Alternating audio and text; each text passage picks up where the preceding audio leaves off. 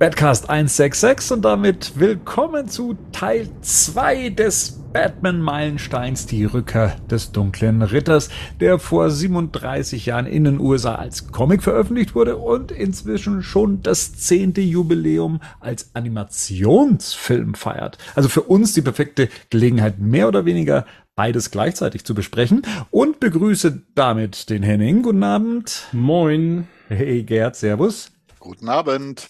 Der Marian hat auch wieder rüber gemacht.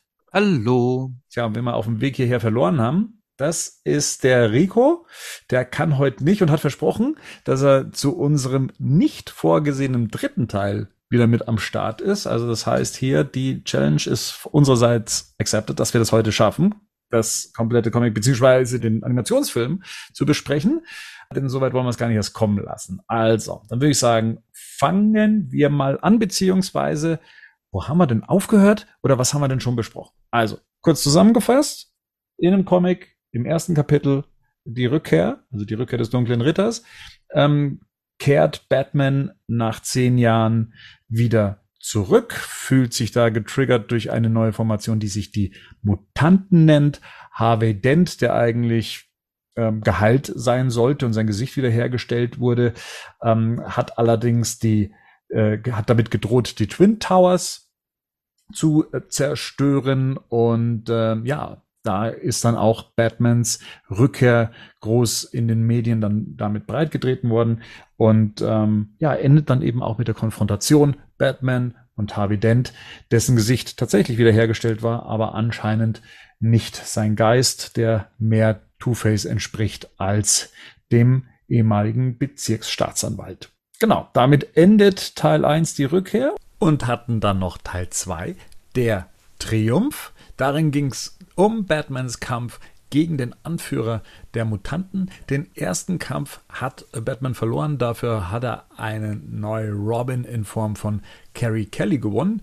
Die Medien diskutieren weiterhin über Batmans Rückkehr und seine Aktionen. Und um die Bedrohung durch die Mutanten zu beseitigen, befreit Batman mit Hilfe von Commissioner James Gordon, der ja bald in den Ruhestand gehen wird, den Mutantenführer, lockt den in eine Schlammgrube und in dieser Schlammschlacht geht Batman letztendlich als Gewinner hervor und ist umringt, aber jetzt nicht mehr von den Mutanten, sondern von Batmans Söhnen. So, hier endete dann auch Kapitel 1 und 2 des Graphic Novel und damit Teil 1 des Films.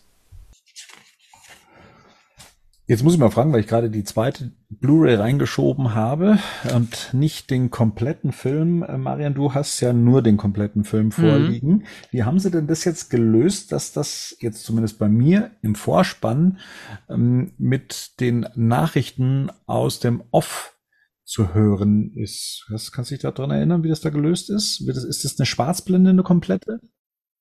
Es kommt eine Schwarzblende. Was da zu hören ist, weiß ich jetzt nicht. Da müsste ich es jetzt, ja. ähm, müsste ich jetzt mir nochmal. Genau, es sind Berichte über eben die äh, Batman-Söhne beziehungsweise Sons of the Batman. Ja, genau. Es geht dann mit ja. Lana Lang weiter und so. Das wird schon ja. so sein. Genau. Und ja, jetzt sehen wir hier den Joker eben im, das soll ja Arkham Asylum sein, in dem wir uns da befinden, hier mit äh, Herrn Dr. Wolper, der ja öfters mal so seine TV-Auftritte hat, worauf sich ja auch der Joker bezieht und sagt, doch, das hätte er auch gerne.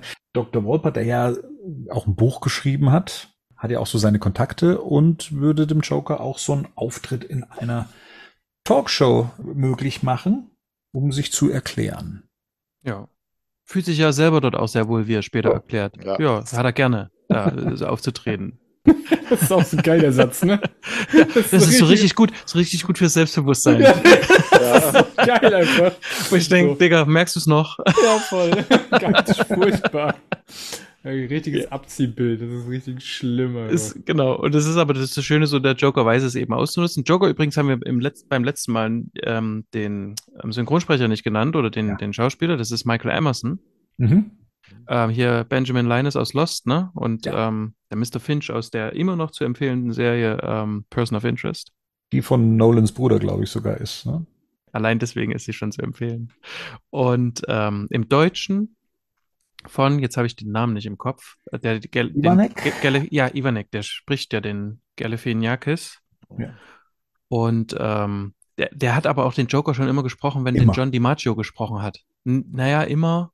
Also in schon sehr vielen Filmen. Also ich habe jetzt hier Hush, Under the Red Hood, ähm, sogar in der The Batman Zeichentrickserie von 2005 Ach. hat er schon äh, den Joker gesprochen. Also das geht schon sehr weit zurück Ernsthaft? bei ihm. Okay. Mhm. Auf jeden Fall klingt er hier so, ich weiß nicht, ob ihr das kennt mit Zach Galifianakis, da gibt es eine Serie, da spielt er einen Clown, ähm, Baskets. Aha. Und hier klingt der so, wie er den Baskets Galifianakis spricht. Das hat mich immer ein bisschen rausgerissen. Aber ich finde den manchmal besser, als ich habe immer mal so hin und her geswitcht, als den Emerson selber. Tatsächlich. Der ist mir manchmal ein bisschen zu lieb. Ja. Hm? Wen man ja auch rausgelassen hat aus dem ersten Teil, das ist Superman. Die hm. Etablierung von ihm. Ähm, das passiert jetzt. Also wir sehen das Weiße Haus. Wir hören einen Präsidenten, der Ronald Reagan sein soll, kann. Und äh, er vergleicht Batman mit einem wild gewordenen Pferd, mhm. was man soweit ja. auch akzeptieren kann, wenn das Pferd nicht die anderen Pferde auch irgendwie ähm, beunruhigt. Und naja, auf jeden Fall Superman soll sich mal darum kümmern. Und ich finde, sie haben diese Szene eigentlich schön ich will nicht sagen neu interpretiert, weil im Comic ist es ja so, dass sich dann aus der US-Flagge ja dann das Superman-Logo dann formt. Mhm. Äh, hier ist es halt eben durch ein Zoomen und Heranfahren, um dann letztendlich auf dem Cape von Superman zu landen, dass man dann sein Logo zeigt, auch wenn es einem schon vorher war, äh, klar ist, dass das Superman sein soll. Haben sie eigentlich schön gelöst, dann das äh, Logo dann sehr präsent ins Bild zu bringen. Jay Oliver erklärt es auch in einem Featurette und sagt, das konnten wir nicht machen, das wäre zu artsy gewesen. Also das wäre zu, ja. das, wir wären nicht gegangen, ne? Und, ja. und, das ist eine der Szenen, an der der das quasi erklärt, genau. Okay. Haben sie tatsächlich schön gemacht. Also die haben sich schon Gedanken gemacht bei dem, was sie machen. Und später den Superman auf der Pferdekoppel ähm, sieht man ja trotzdem dann ja, noch. Absolut. Also ich finde grundsätzlich, dass da jemand dran saß, der sich bei vielen Gedanken gemacht ja. hat, wie kriegt man das erzählt? Ja. Es gibt ja Stoff, es gibt ja Stoffe, die, von denen man sagt, die sind ja nicht verfilmbar und da muss man das ja irgendwie hinbiegen und hinbrechen oder vielleicht sogar ganze Sachen weglassen und nur noch irgendwie auf, auf das äh, Äußerste irgendwie reduzieren. Und hier finde ich, hat man genau das, also aus Bildern und, und dem, was sie erzählen könnten oder wie man dorthin kommt, gut aufgefüllt. Mhm. Wo wir gerade dabei sind, ich hatte mir für den Cast eine, eine, eine ähm, provokante Frage überlegt. Also sie kam ja tatsächlich mhm. zwischendrin. Ich habe immer gedacht, wäre es möglich gewesen, dass Zack Snyder das eigentlich sehr gut verfilmt hätte? Ja. Ja. Ja. Ja, ne? Wenn er sich, wenn er sich wie bei Watchmen tatsächlich ja. an den, an den Stoff gehalten ja. hätte und ja. es quasi einfach nur verfilmt hätte, Panel für Panel, ja, ähm, ja. Ey, ganz ehrlich, das wäre jetzt auch, äh, das, wir wollen jetzt nicht vorgreifen, aber insgesamt der Animationsfilm alleine mhm. wäre ja als Realverfilmung schon mega. Ja, ne? genau. Also so, da denkst du dir am Ende, wenn du den fertig guckst, das ja auch krass. Also, ne? Ja. Das würde ich gerne mal in einer Realfilm oder in einer Miniserie. Exakt. Vielleicht eine Exakt. Miniseries wäre halt geil, ne? Eine, eine gut budgetierte Miniseries mhm. kannst du daraus auf jeden Fall machen. Das macht halt, macht halt keiner, aber. Ja, macht schade, schade, aber das wäre äh, geil. Also ja, das wäre richtig geil. Ja, das, das, war ja auch angeblich Snyders Wunsch, wie man damals äh, nach Watchmen an ihn rangetreten ist. Es war, glaube ich, sogar, hat er mal erzählt, dass es sein Wunsch war, The Dark Knight Returns zu verfilmen. Das erklärt ja auch letztendlich diese ganzen Einflüsse in, in BVS. Ja, da ist es halt auf Biegen und Brechen mit reingewoben. Ne? Ja, also da genau, passt dann das Ganze nicht mehr in das ganze Setting mhm. und ich glaube deswegen, ja, ja will es irgendwie auch nicht passen. Auch Joel Schumacher wollte ja nach Batman Forever angeblich den Dark Knight Returns äh, Stoff äh, umsetzen. Ja. Weil er eigentlich Fan ist von, von dieser dunklen Inszenierung, mhm, aber das damals eben nicht konnte. Ja, dann wurde es halt Batman und Robin. Na gut. Auch, ja, auch, ist ja, ist ja auch, nah, nah dran. genau, nah genau. dran. Sehr nah dran. nah dran. nah dran. Man könnte jetzt auch noch mal verfilmen mit George Clooney vielleicht als äh, ja. Batman. Hi Bruno, ich bin Batman. ja, genau. Apropos Bruno, wen hättet ihr auf die Rolle gesetzt? Na ganz klar, äh, Brigitte Nielsen. Ja, ja. voll. Ja. Wen sonst? Also nur ganz ehrlich, warum denn eigentlich Bruno? Ich habe es nicht kapiert. Ich Wer ist denn nicht. Bruno? Ich weiß es nicht. Nee, ich auch nicht. Das ist einfach, also, hat, also hat sich so ausgedacht. Ja, aber im Comic ist es Quinn. Im Comic soll es ja Harley Quinn sein. Was? Ja, Was? nein, ohne Scheiß. Ja, natürlich. Habt ihr es nicht gelesen? Nee. In, Im Comic nee, heißt ich hab's nicht gelesen. Bruno. Im Comic heißt die Quinn. Im, Im, Comic heißt die Quinn mit Nachnamen. Und dann sagt er auch zu ihr, Der sagt ja, also da gibt jetzt die Szene, wir steigen jetzt ja in diese Szene ein, wo sie in dem Laden quasi, ne, den, den Laden überfallen, so. Ja. Und dann, und dann sagt der auch zu, der sagt Stimmt. der Verkäufer zu ihr, ey Quinn, und so, ne, jetzt wo dein Schatzi sitzt, Nein. musst du dir deine Klamotten selbst kaufen. Was hast du denn für eine Version? Die Steve Coops Version. Ja, ja. die habe ich auch. Und das habe ich nämlich auch gelesen, dass sie das später angepasst haben. Ja. Mhm. Das im Original, also von damals und auch in, in der US-Version, ist es Bruno. Ist das interessant? Okay, dann kommt die kommt Bruno tatsächlich aus dem aus dem aus dem US-Original. Das heißt, ja. bei Miller war es schon Bruno. Ja, weil das Harley, Harley Quinn ist doch erst für die Animated Series erfunden worden. Klar, die, das kann ja da gar nicht. Das, das kann sein. ja gar nicht. Also das haben die dann nachträglich gemacht. Weil das wäre auch prophetisch. Was hat denn der Steve da gemacht? Mensch? Ja, echt. Und was hat Frank Miller alles erfunden? ja. Frank Miller hat doch Harley Quinn erfunden. Damals schon. Ja, okay, jetzt haben wir geklärt, wer Bruno ist. Hat alles erfunden. Wer ist ja. denn Bruno Quinn? Ja. Also, Bruno Quinn. Aber der, aber der Name ist natürlich trotzdem Bruno. Ich habe mich auch immer gefragt, warum Bruno? Da habe ich mir so, ja, was soll das? Ja. ja, das Einzige, was ich mir überlegt habe, ist vielleicht, weil das für die Amerikaner, wenn ich mir also so vorstelle, wenn Amerikaner deutsche Namen ausspricht, ja, hört sich Bruno ja. extrem teutonisch an, glaube ich, irgendwie. Für, das stimmt besser als Hans. Ich glaube, das fanden die ja. selbst die Amerikaner nicht so cool. Wird Bruce Willis nicht auch Bruno genannt? Ja, das ist der, der, der hat eine, äh, eine Band, seine Bluesband, die er damals hatte, die nannte sich Bruno, Bruno aber er selbst hat es immer als Bruno bezeichnet. Aber, aber, nicht, aber nicht 86 schon. Das, das, das Album Bruno, Return of Bruno, ist, glaube ich, sogar älter. Das ist, äh, das Äl müsste. Älter als 86. Moment, ich guck mal gerade. Okay, bitte. Jetzt lass uns noch mal kurz hier Random Facts prüfen. Wann kam das Album von, von Bruce Willis Country Band raus? Hast recht, ist, ist, ist 87, kam also nach dem Comic. 87. Auch das hat Miller erfunden. Das hat Miller erfunden. Ja, auch das hat Miller erfunden. Miller hat Alter. Bruce Willis erfunden. Miller, ja. Miller alles erfunden, Alter. Fuck, Alter. Okay, Album, die CD habe ich sogar, die ist sehr gut übrigens. Also überall, wo Miller mit stolz geschwellter Brust langläuft und über sein großartiges ja. Werk spricht, man, ja. man zolle ihm bitte Respekt. Genau. Ja. genau. Ich nehme mal Brust als Stichwort. Äh, von hm. Brunos Brust ist ja bedeckt von, jetzt kommt es darauf an, welche Fassung man hat, von entweder Fenstern oder Hakenkreuze. Eins von beiden. Oder Swastikas eher, ne? Das sind obwohl, naja, es sind schon eher so Hakenkreuze. Ne? Das sind Hakenkreuze, ja. Und in der deutschen, in der deutschen Panini-Fassung sind die auf jeden Fall äh, entschärft, genau. Ja, genau. So, so Fenstern weitergezeichnet. Ja, ja, ne? genau, ja, ja, genau. Aber die sind so gerade, das hat mich so irritiert. Das gab es ja damals öfters. Ähm, lustigerweise in diesem Comic Artbook, also in der Erstauflage damals in Deutschland nicht, also da waren es damals auch schon Hakenkreuze. Ähm, hm. Ich habe damals durch Dino eben mitbekommen, ich glaube, da gab es dieses äh, Super Soldier Comic und ja. da mussten sie das ja auch äh, dann eben entsprechend in, in diese Fenster verwandeln und sowas. Und da wurde das dann erstmals zum Thema, dass sie das nur zensiert darstellen können in Comics. Was mich einerseits gefragt hat, warum ist das dann hier in diesem Comic machbar gewesen? Wahrscheinlich wegen dem künstlerischen Anspruch, bliblablub. Ähm, was mich allerdings dann doch gewundert hat, ist, dass es in den Film mit reinkam. Also wenn man da so zart beseitet ist, das so darzustellen. Also Dino hat damals auch immer schon gesagt, quasi, die werden nicht von vornherein zensiert. Das funktioniert nicht. Sie müssen das Risiko eingehen. Exakt. Ja, das ja. muss erst auf dem Markt, damit es zensiert ja. werden kann. Ja. Da hat, okay. da hat Panini sich hat also dann definitiv selbst zensiert. Also definitiv, weil Carlsen hat die Hakenkreuze ja drin. Ich habe ja jetzt beide gerade hier. Dino hat es auch immer so gemacht. Das ist, die, das ist quasi fortgeführt. Bei ja. Carlsen sind alle Hakenkreuze zu sehen, auch auf den Armbinden. Und äh, ja, hier bei Panini sind halt Fenster auf den Armbinden und schwarze Quadrate auf den Brüsten. Das heißt aber, das ist eine Selbstzensur.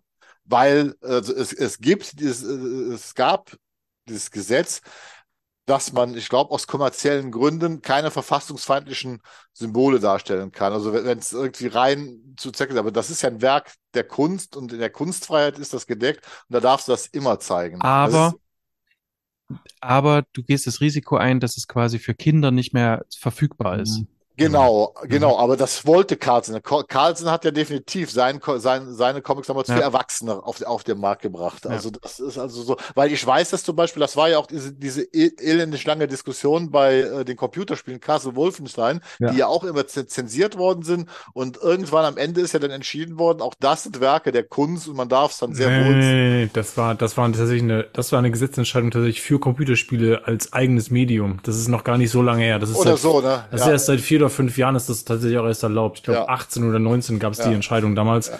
Tatsächlich, ähm, genau. Bei Filmen ist das ja irgendwie eh schon lange so. Ja. Na, genau. Sonst, sonst müsste es ja jeden Film, wo Nazi-Deutschland drin vorkommt, hätte man ja damals dann also zensieren müssen, blurren, sonst was, wenn man die Hakenkreuze gezeigt hätte. Also das wären ja, ja, das ist ja eigentlich nicht machbar. Wo sich der Film diesbezüglich selbst zensiert hat? Im Comic hat sie die auch auf dem Po-Backen. Mhm. Im Film nicht. Also auf Hupen okay, aber ohne rum. Ich habe es selbst ja bei den Pobacken nicht im Comic bemerkt. Also von daher, da guckt dann wahrscheinlich keiner mehr hin, was weiß ich denn. Und bevor es jetzt irgendwie schwierig wird, wen ich tatsächlich damals nicht erkannt habe, war Batman. Und das weiß ich noch, dass mich das im, ja. dass mich das im Film über, überrascht hat nochmal. Mhm. Und ich dachte, ach ja, genau. Und das hatte mich im Comic auch nochmal so überrascht. Ja. ja. Ich finde es sowieso klasse, dass sie diesen Aspekt von Batman, dass er sich verkleidet, ja. auch in andere Rollen. Ja, ja hier mitunter, glaube ich, mindestens zweimal, dass er das tut. Mhm.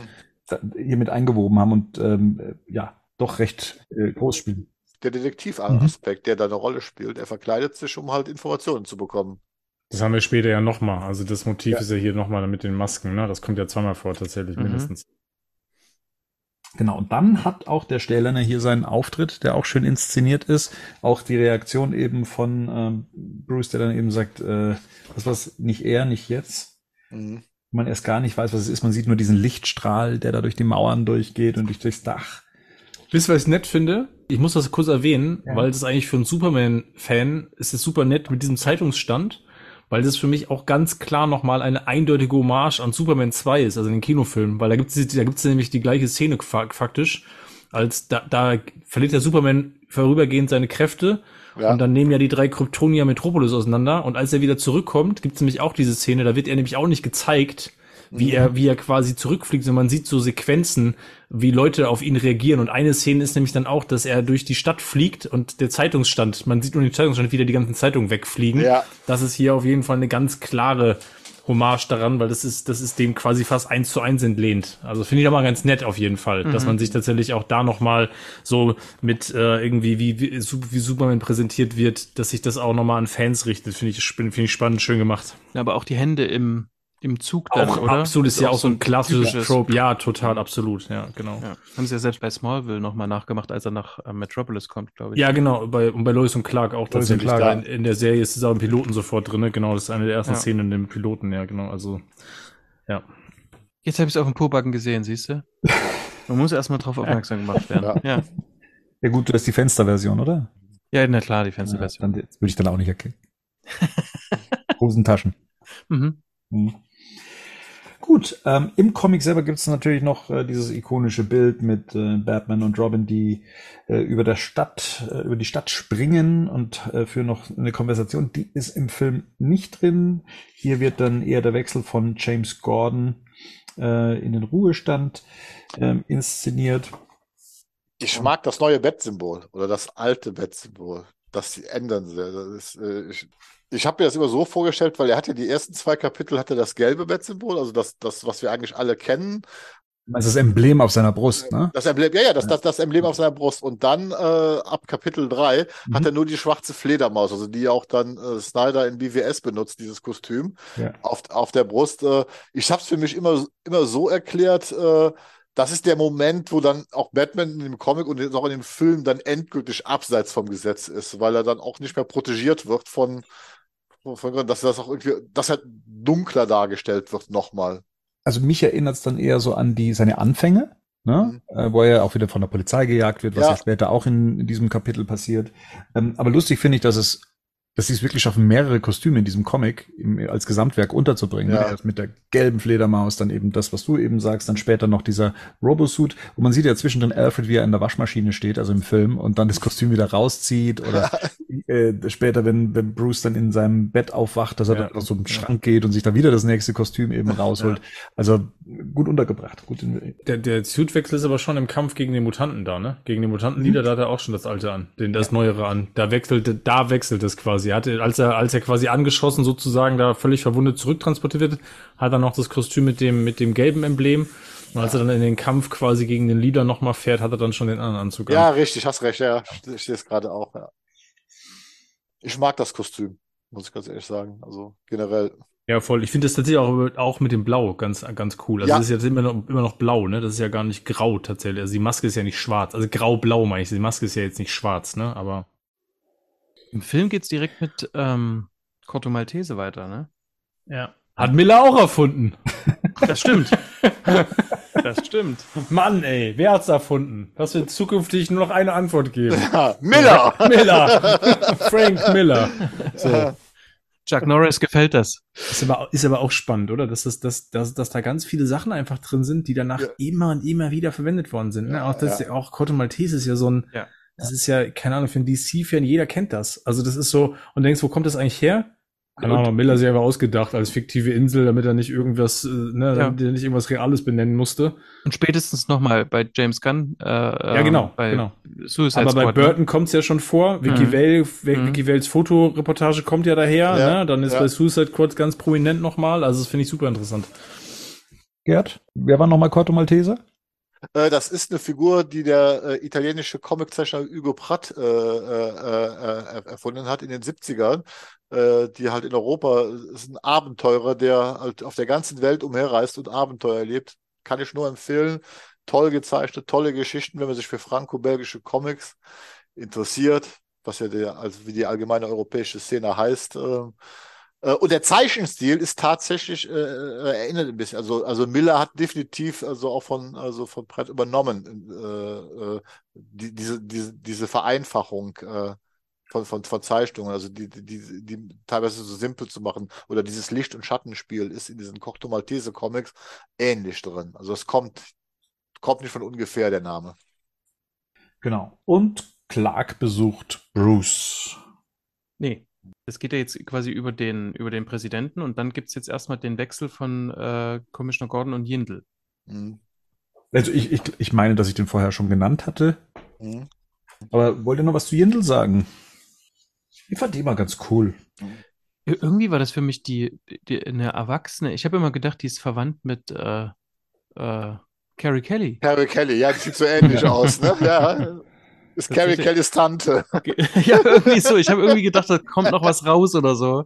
Bei Brille und kurze Haare so banalen Scheiß schreibt ein Frank Miller nicht. Die Mutter ist Hippie und die Schwester ist äh, knallharte ja, genau. Polizistin geworden. Es wäre sowas noch nie vorgekommen in Familien. Nee, ja, ja, alles gut, das passt ja. Ja, absolut. Ja, genau. Ja. Aber ja, also ich, ich meine, das ist ja nochmal, das ist ja ein wichtiger Moment, einfach diese Übergabe, weil das, das hat ja gleich auch deutliche Konsequenzen, ne? Dass mhm. von denen gejagt wird, ne? Und jetzt besucht Clark Batman und es ist so großartig, also dies, dass die das übernommen haben, dass er dort so heroisch dasteht und auch noch der, und auch noch der Adler patriotisch auf seinem Arm landet. Das Voll, ist fan so. fantastisch. Seinem Hemd und wie die wie die, genau. wie die wie die Tolle da im Wind, das ist der steht da, das ist das ist eine Pracht, ehrlich. Eine Pracht. Eins mit der Natur. Man hört man hört richtig Homer Simpson im, im Hintergrund USA. USA rufen. Ja. Aber, aber das ist halt das wieder, da, da fehlt mir tatsächlich der Off-Kommentar, weil der macht's ja noch geiler. In dem Comic ist es so geil, dieses, es gibt nur die Sonne, den Himmel und ihn. Als wären sie nur für ihn da. Das ist einfach so. Dann das, verdirbt er alles. Das ist, indem er spricht. Ja, das, ist so geil. das ist so geil einfach. Ja. Das ist so richtig geil einfach. Ja, ja der Dialog, der, der Monolog ist super einfach, ja. Aber auch super cool, dass sie das übernommen haben, bin ich bei dir. Das finde ich auch mega geil. Ja, hier erfährt man im Film, glaube ich, früher als im Comic, was dann so passiert ist, auch mit der Justice League, dass es da eine äh, Vereinbarung gab, dass man, ähm, ja, was ist denn die Vereinbarung? Also, dass man das Capes. zurückzieht. Ja. ja. ja. Interessanterweise, da ist es wieder, das ist ja bei, ähm, wie heißt der Pixar-Film? Äh, äh, äh, das Thema, dass die ähm, äh, Unglaublichen die Unglaublichen, äh, dass da ja auch diese Vereine, dass die halt ihre Identitäten offenlegen müssen, dass sie nicht mehr aktiv werden müssen. So was ähnliches. Miller hat's erfunden. Also, also sind wir schon wieder dabei. Alles erfunden. Der hat alles, erfunden. Alles, also Mil alle, Miller alle Motive, hat alle Motive erfunden. Ja. Aber spannend ist ja tatsächlich, dass ja irgendwie das, das wird ja auch nochmal deutlich, in dem Comic wird es nochmal ein Stück weit deutlicher, dass anscheinend ja diese ganze Vereinbarung ja vor allem wegen Batman tatsächlich irgendwie getroffen worden ist, ne? Mhm. Also weil sie irgendwie sagen so, du hast ihnen Angst gemacht, ne? Wir mussten quasi wegen dir und jetzt bist du wieder da. Also das ist auch irgendwie spannend. Mhm. Und auch, ich finde es tatsächlich auch super interessant, was Miller hier eigentlich auch teilweise macht. Also auch das, der macht einen Kosmos auf, mhm. der macht nochmal, der, der gibt dem Ganzen noch Dimensionen nur mit so also angerissen, ne? Und nachher wird das ja noch weiter ausgeführt, wenn Superman dann unterwegs ist in den, in den Gedanken von Superman, ähm, wo das so, wo das noch so ein bisschen mehr, mehr Substanz bekommt. Und du weißt am Ende aber immer noch nicht genau, was da jetzt passiert ist, ne? Ja. Was ist da jetzt eigentlich gewesen? Ähm, super spannend. Jetzt weiß ich, im Film sehen wir dann schon die Kampfhandlungen jetzt im Film auf Kochto Maltese äh, oder? Also überblicksmäßig, ne? Also äh, genau, also dass Superman auch eingreift. Ja. Diesen Panzer hochhebt, das ist ja auch ja. so ein ikonisches Bild im Comic ja. selbst als ja. Splash-Page. Hm, ich glaube, wir können mal kurz ins Arkham Asylum gucken, in dem ja auch der Joker drin sitzt und äh, auch im Comic Besuch bekommt von einer Figur, von der ich nicht weiß, ob sie überhaupt benannt ist. Ähm, das ist ja so eine Art Toymaker. Ich habe auch gedacht, dass der, dass der Toyman irgendwie in habe ich auch gedacht, aber ich glaube, das soll nicht mehr so in Shape wie früher, ja. Der macht doch hässlichere Puppen mittlerweile. Äh, ja. aber dafür sind die voll automatisiert. Ja, ja aber also von denen habe ich, also jedes Mal, wenn ich die sehe, habe ich Albträume von denen. Wirklich. Ja. Das, das stimmt irgendwie nichts. Das macht mich nichts fröhlich an denen. Weiß man, wer das ist? Also ist das ja. irgendwo mal geklärt worden oder wisst ihr das, ob es, ob es wirklich der Toyman sein soll? Weil das hat mich damals in, in ähnlich irritiert wie dich, Marian, dass du sagst, okay, du kannst mit den Mutanten nichts anfangen, die kommen so aus dem Nichts und irgendwie mhm. kennt man die nicht und so. Mhm. Und ähnlich ging es mir mit ihm hier und eben auch mit diesen zwei Raketenköpfen Kindern. Ähm, das, das war mir damals etwas zu viel. Das, das habe ich überhaupt nicht überrissen. Also bis heute fremdel ich ein bisschen mit der, ja. äh, mit den Figuren. Aber ist es auch nicht wichtig, oder? Also wichtig, wichtig für die Geschichte ist es letztens nicht. naja, ja. also wichtig ist es natürlich nicht, aber da Miller ja hier und da Figuren benutzt, die ja. man kennen kann, ähm, hätte es mich jetzt interessiert, mit wem der Joker hier zu tun hat, zumal die Figuren später recht präsent sind. Das stimmt bei dem End, bei dem, weil der ging auch mit Carrie am Ende, das stimmt schon, ne? Aber ja, genau. Wir bekommen so ein bisschen was mit äh, aus dem Privatleben von Carrie Kelly zu sehen. Äh, zumindest wird sie von Alfred abgeholt und das wird, glaube ich, im Film ein bisschen näher beleuchtet, indem die Freundin sie ausfragt, wo sie denn eigentlich jetzt äh, immer steckt und rumlungert und so weiter. Und sie jetzt eben sagt, sie hat noch einen Job, in dem sie arbeiten muss und wird dann eben von Alfred abgeholt mit der Limousine. Ähm, diese, diese Szene, wo äh, Carrie Kelly abgeholt wird, hat mich sehr an ähm, ne, ähm, Batman of the Future erinnert, Batman Beyond, wo ja auch immer wieder dieses Problem war von äh, ähm, Terry kann, kann abends nicht mit seiner Freundin unterwegs sein und wird von, wird abgeholt und ja. Ja. Mhm. Der Joker bereitet sich auf seinen TV-Auftritt vor. Hier kommt dann eben auch dieser Lippenstift zum Einsatz. Ähm, wir haben es ja hier mit einem Joker zu tun, ähnlich wie beim 89er Batman, der so ein paar Gadgets hat oder zumindest nutzt. In dem Fall halt eben dieser Lippenstift, der auch gedankenkontrollierende Eigenschaften haben soll. Zumindest bekommt man hier so den Eindruck vermittelt. Wenn er hier jemanden küsst, dann ja, tut die Person wohl das, was er sagt. Im Comic ist es ja so, er nutzt diesen ähm, Lippenstift ja sogar noch, da hat er noch einen Gast mit ähm, im Panel sitzen, als er in dieser Tonight Show ist und ähm, küsst diese Dame dann, die dann dieses Smilex-Lächeln bekommt. Ruth Wertheimer, in den 80er Jahren eine sehr bekannte Frau. Heute kennt sie, glaube ich, keiner mehr. Ähm, aber macht natürlich, ne, macht, macht natürlich aber Sinn, dass sie im, im, Comic zumindest drin ist. Aber es macht auch Sinn, dass sie im Film dann halt rausgenommen wird, was, was wahrscheinlich mhm. kein Thema mehr ist. Das war die amerikanische Aufklärungstante, die halt da damals im Fernsehen. Aufklärungstante. Ja, ja, die halt groß über Sex gesprochen hat äh, im amerikanischen Fernsehen. Äh, weiß ich, manchmal denke ich, weiß nicht, ob sich Miller da so ein bisschen auch lustig drüber macht, weil die war halt bei den konservativen Amerikanern natürlich extrem umstritten, weil man das eigentlich gar nicht so toll fand, was die da alles äh, in der Öffentlichkeit von sich gegeben hat. Das passt irgendwie nicht ins frühe Amerika rein. Ja, ähm, Also zum Toyman nochmal zurück. Ja. Der Typ heißt Abner. Und der heißt auch im, äh, in der Synchro heißt er auch Abner. Also Abner geschrieben. Mhm. Wie heißt denn der Toyman? Der hat noch einen anderen Namen. Ah, Moment. Er ist Winslow, Winslow ja. Parsifal Shot. Genau, Winslow Shot, ah, genau. Okay. Ja, Winslow Shot, also dann ist es nicht. Da können wir das eben alles nicht mehr machen. Ja. Toll, also. Prima. Ja, dann können wir jetzt ja auch aufhören. Mm. Ja, genau. Es ist am Ende. Einfach, lassen Sie mal, lassen das keinen Sinn hier. Nee, hab auch nochmal geguckt, also ist eine Eigenkreation von Frank Miller, zumindest sagt das hier ein, das Batman-Fandom-Wiki. Wir lassen uns mal dabei, dass das wohl eine Eigenkreation ist. Auch den hat Miller erfunden. Nee, okay, lass mir das. ich finde, das sollte man immer mal aufzählen. genau. Okay. So. Die Strichliste. Was hat Miller alles erfunden? Den Soda-Stream. Echt? Echt? Krass. Das Echt? wusste ich noch gar nicht. Doch, aber krass. in einem Comic. Krass. Hm. Hat er auch, hat er auch, krass hat. Hat er, hat er auch, hat er auch ein sowas gemacht. Krass, was hat er noch gemacht? Hm. Soda-Stream. Krass. Und ein Thermomix. genau, der Thermomix. Kein Wunder, dass der nicht mehr so, kein Wunder, dass der nicht mehr so wie Comics macht. okay. So kommen wir jetzt zum großen TV-Auftritt. Gerne, also das ist ja ein Auftritt, von dem auch die Polizei davon ausgeht, dass Batman dort auftauchen wird. Der ähm, fliegt ja mit dem Hubschrauber heran, der ja auch eine Tarnfunktion hat mhm. und äh, überlässt die Kontrolle auch erstmal Robin dem er auch jedes Mal damit droht, ihn zu äh, feuern. Wenn er irgendwas anfasst, mhm. Äh, ihn zu feuern. Oh, so lustig, finde ich. Ja. Ja. Sagt er eigentlich im englischen Original-Comic auch You're fired oder sagt er You're out? Weil der im deutschen, in der deutschen Comic-Übersetzung sagt er immer, du, da bist du raus. Und im Film sagt er immer, du bist gefeuert. Das finde ich irgendwie auch, äh, finde ich eigentlich ganz nett.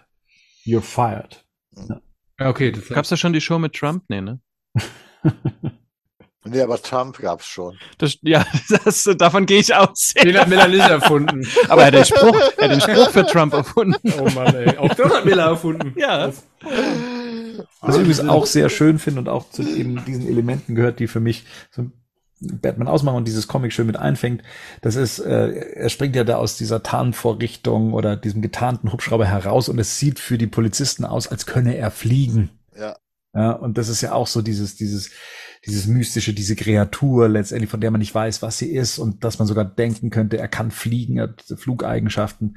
Und das wird hier sogar noch in der, in den Film nochmal verstärkt eingesetzt oder betont. Aber im Comic kommt es genauso vor, dass eben gesagt wird, oh, der kann fliegen. Auch wenn man ähm, quasi aus der regulären Serie, Serie kommt aus den 90ern und, äh, und eher von der Animated Series, diese ganzen Sachen kommen ja in den meisten Batman-Inkarnationen ja trotzdem vor.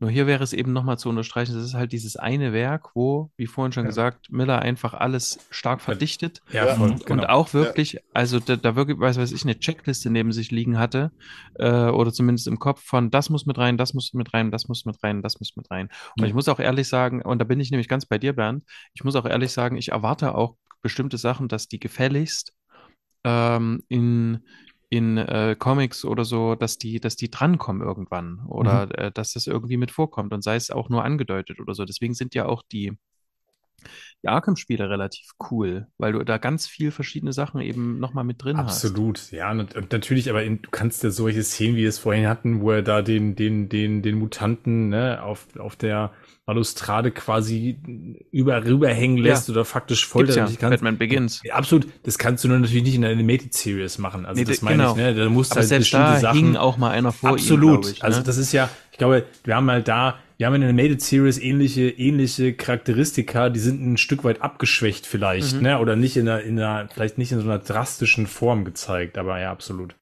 Aber was ich glaube, ist, dass selbst wenn du es nicht in dieser zugespitzten Form machst, sondern ein bisschen weicher, wenn du das alles in einem Film mit drin hast, dann räumst du nochmal ab. Wenn du alles nochmal so, wenn du diese Sachen nochmal alle in einem Batman-Film mit drin hast, dann räumst du ab. Die müssen gar nicht hier so verdichtet sein, weil sonst hast du eben Batman Returns, äh, Dark Knight Returns, aber ja. Eine neue Chance für Sex Snyder? Eben nicht. Deswegen mhm. sage ich ja ein bisschen abgeschwächt, das geht dann mit Reeves. Und ähm, bitte in clever. Ja, ja. exakt. Wir brauchen keine Rätsel. genau. Also Gut. ich meinte, ich meinte Snyder.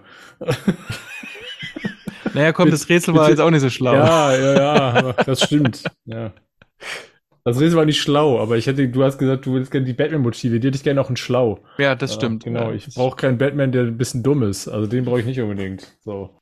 So, jetzt mal ohne Mist, weil man immer sagt, bei Zack Snyder ist der Batman wie bei Frank Miller. Dann sage ich, nee, ist er nicht. Weil der Frank Miller Batman, der geht immer noch analytisch vor und der geht immer noch strukturiert vor, ja, der hat immer noch einen Plan. So, ja. der, ne, der ist übrigens dahinterher, da können wir vielleicht am Ende noch mal drauf, vielleicht greif, halten wir uns das mal zurück für den Kampf gegen Superman, weil da ist ja, ja ein 1 zu 1 Vergleich, mhm. wo es im Comic schlau gemacht ist und bei Frank, äh, bei Zack Snyder einfach nur dumm. So, also das sind vielleicht dann noch mal die Unterschiede, ne, so, aber okay. So, weiter im Text. Muss man eigentlich gar nicht mehr dazu kommen, finde ich. Ich finde, das ist, äh, ja, ja, gut, ist verdichtet. So, apropos verdichten. So, genau.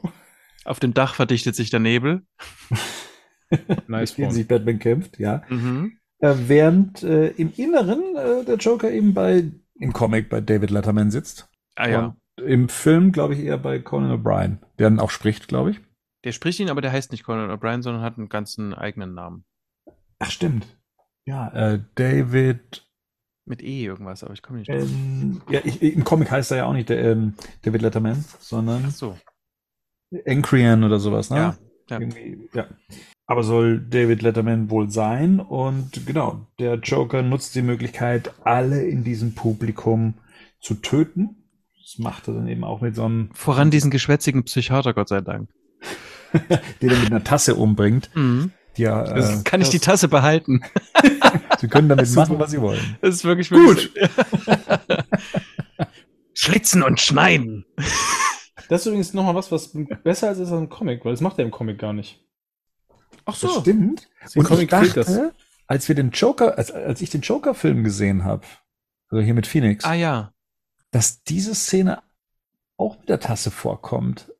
Ist das, ich habe den Film schon ewig nicht mehr gesehen, aber ist nicht der Fall, oder? Dass er mit der Tasse irgendwas macht? Nein, oder? Das weiß ich gerade nicht. Oder spielen sie da mit der Tasse? Aber wenn, dann wäre das ja tatsächlich eher genau. auf hier diesen Animationsfilm ja, genau. bezogen ja, als aufs Aber auf dem Comic ist das nicht drin tatsächlich. Das Aha. hat mich nochmal gewundert, als ich den als ich das gestern gelesen habe. Nochmal Ich habe den Film gestern geguckt und habe dann den Comic nochmal gelesen danach. Und es hat mich ehrlich gesagt gewundert, dass das da nicht drin ist. Ähm, ja. Die Abrechnung mit dem Psychiater. Ja, stimmt. Eine richtige Abrechnung mit dem Psychiater gibt es ja so nicht, oder? Der stirbt einfach mit all den anderen im Publikum. Genau, also im Comic ist das so, ja. da, da taucht der, da wird jetzt nicht nochmal prominent platziert ja. oder eliminiert. Das ist nicht so gut für den Selbstwert. nee. Beziehungsweise du siehst im Comic, wie die Puppe quasi auf ihn drauf fliegt. Also das ja. siehst du quasi, ne? Die fliegt direkt auf sein Gesicht drauf. Ähm, ähm, aber das war es dann auch schon. Okay, also da sterben auf jeden Fall sehr viele Menschen. Ja, ja 201 oder so, ne? Und auch so? äh, schlimm. Ja. Der, der, Joker hat bislang 600 Leute umgebracht, wird Nur. zumindest im Film gesagt. Mhm. Nur. Nur. ja. Nur. Nur. Im, Com Im Comic sagt er das so. Ich glaube tatsächlich, sagt der, sagt der Host, sagt das doch zu ihm, glaube ich, ne? Ja. Da finde ich es aber spannend, weil das später, ähm, das, äh, was da im Comic passiert, ist ja, dass ja. dort erst quasi dieser, dieser Kampfeinsatz von Superman in Corto Maltese, da wird er quasi gegengeschnitten. Mhm. Ja. Und ja. später wird er nochmal gesagt, zumindest im Film ist es so, dass er sagt, also ähm, du hast irgendwie, oder, oder irgendwie ist es dann so, dass Superman mehr ähm, Menschen auf dem Gewissen hat als der Joker quasi, weil der in Kriegseinsätze quasi, äh, weil er interveniert mit, ne? Mhm. Tja, und hier wird es jetzt auch so ein bisschen zum Kriegsschauplatz, weil Batman sich ja quasi jetzt gegen die Polizei wehren muss. Ja. Ah, gute alte Zeit. Mhm. ja, das stimmt. Also das, ja. Und äh, Robin hat, die hat die Sprachsteuerung verändert, kann es sein? Oder ist das? Ja. Okay, ist also ja, nicht schlecht übersetzt, sondern okay, gut. Sagt, sagt sie das nur im Film, dass sie eigentlich so von Technik überhaupt gar keine Ahnung hat?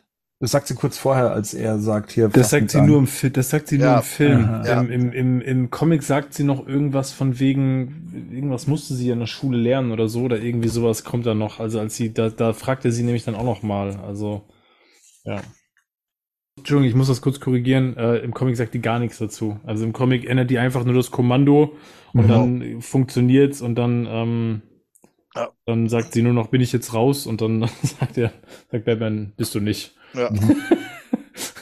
Ja. Ich, sorry, ich liebe einfach, wie Miller, wie Miller zumindest in Dark Knight Returns und Year One Batman schreibt, das war sensationell, weil ich habe einfach ja. diesen Tonfall. Ja. Also der kriegt die Dialoge so hin, dass ich den Tonfall tatsächlich im Ohr habe, mhm. wie das jemand sagt. Ne? Also wie so dieses Trockene. Bist du nicht. okay. Ich habe dir zwar gesagt, dass du es bist, wenn du das, wenn du nicht machst, was ich sage, aber okay, du hast jetzt halt was Besseres gemacht. Mhm. Ne? Ja. So, nach ein paar Einsätzen von Superman, die wir jetzt hier dazwischen geschnitten bekommen, kommen wir zu Kyle Escort. Mhm. Ähm, zum Escort-Service von Selina Kyle. Auch eine Eigenerfindung von Frank Miller, die er dann später für Batman Year One wieder benutzt. Und zwar, indem er aus Selina Kyle eine Prostituierte macht. Ich glaube, das war zumindest seine ja. Erfindung oder sein Redesign von ihr. Ja, hat alles erfunden. Ja.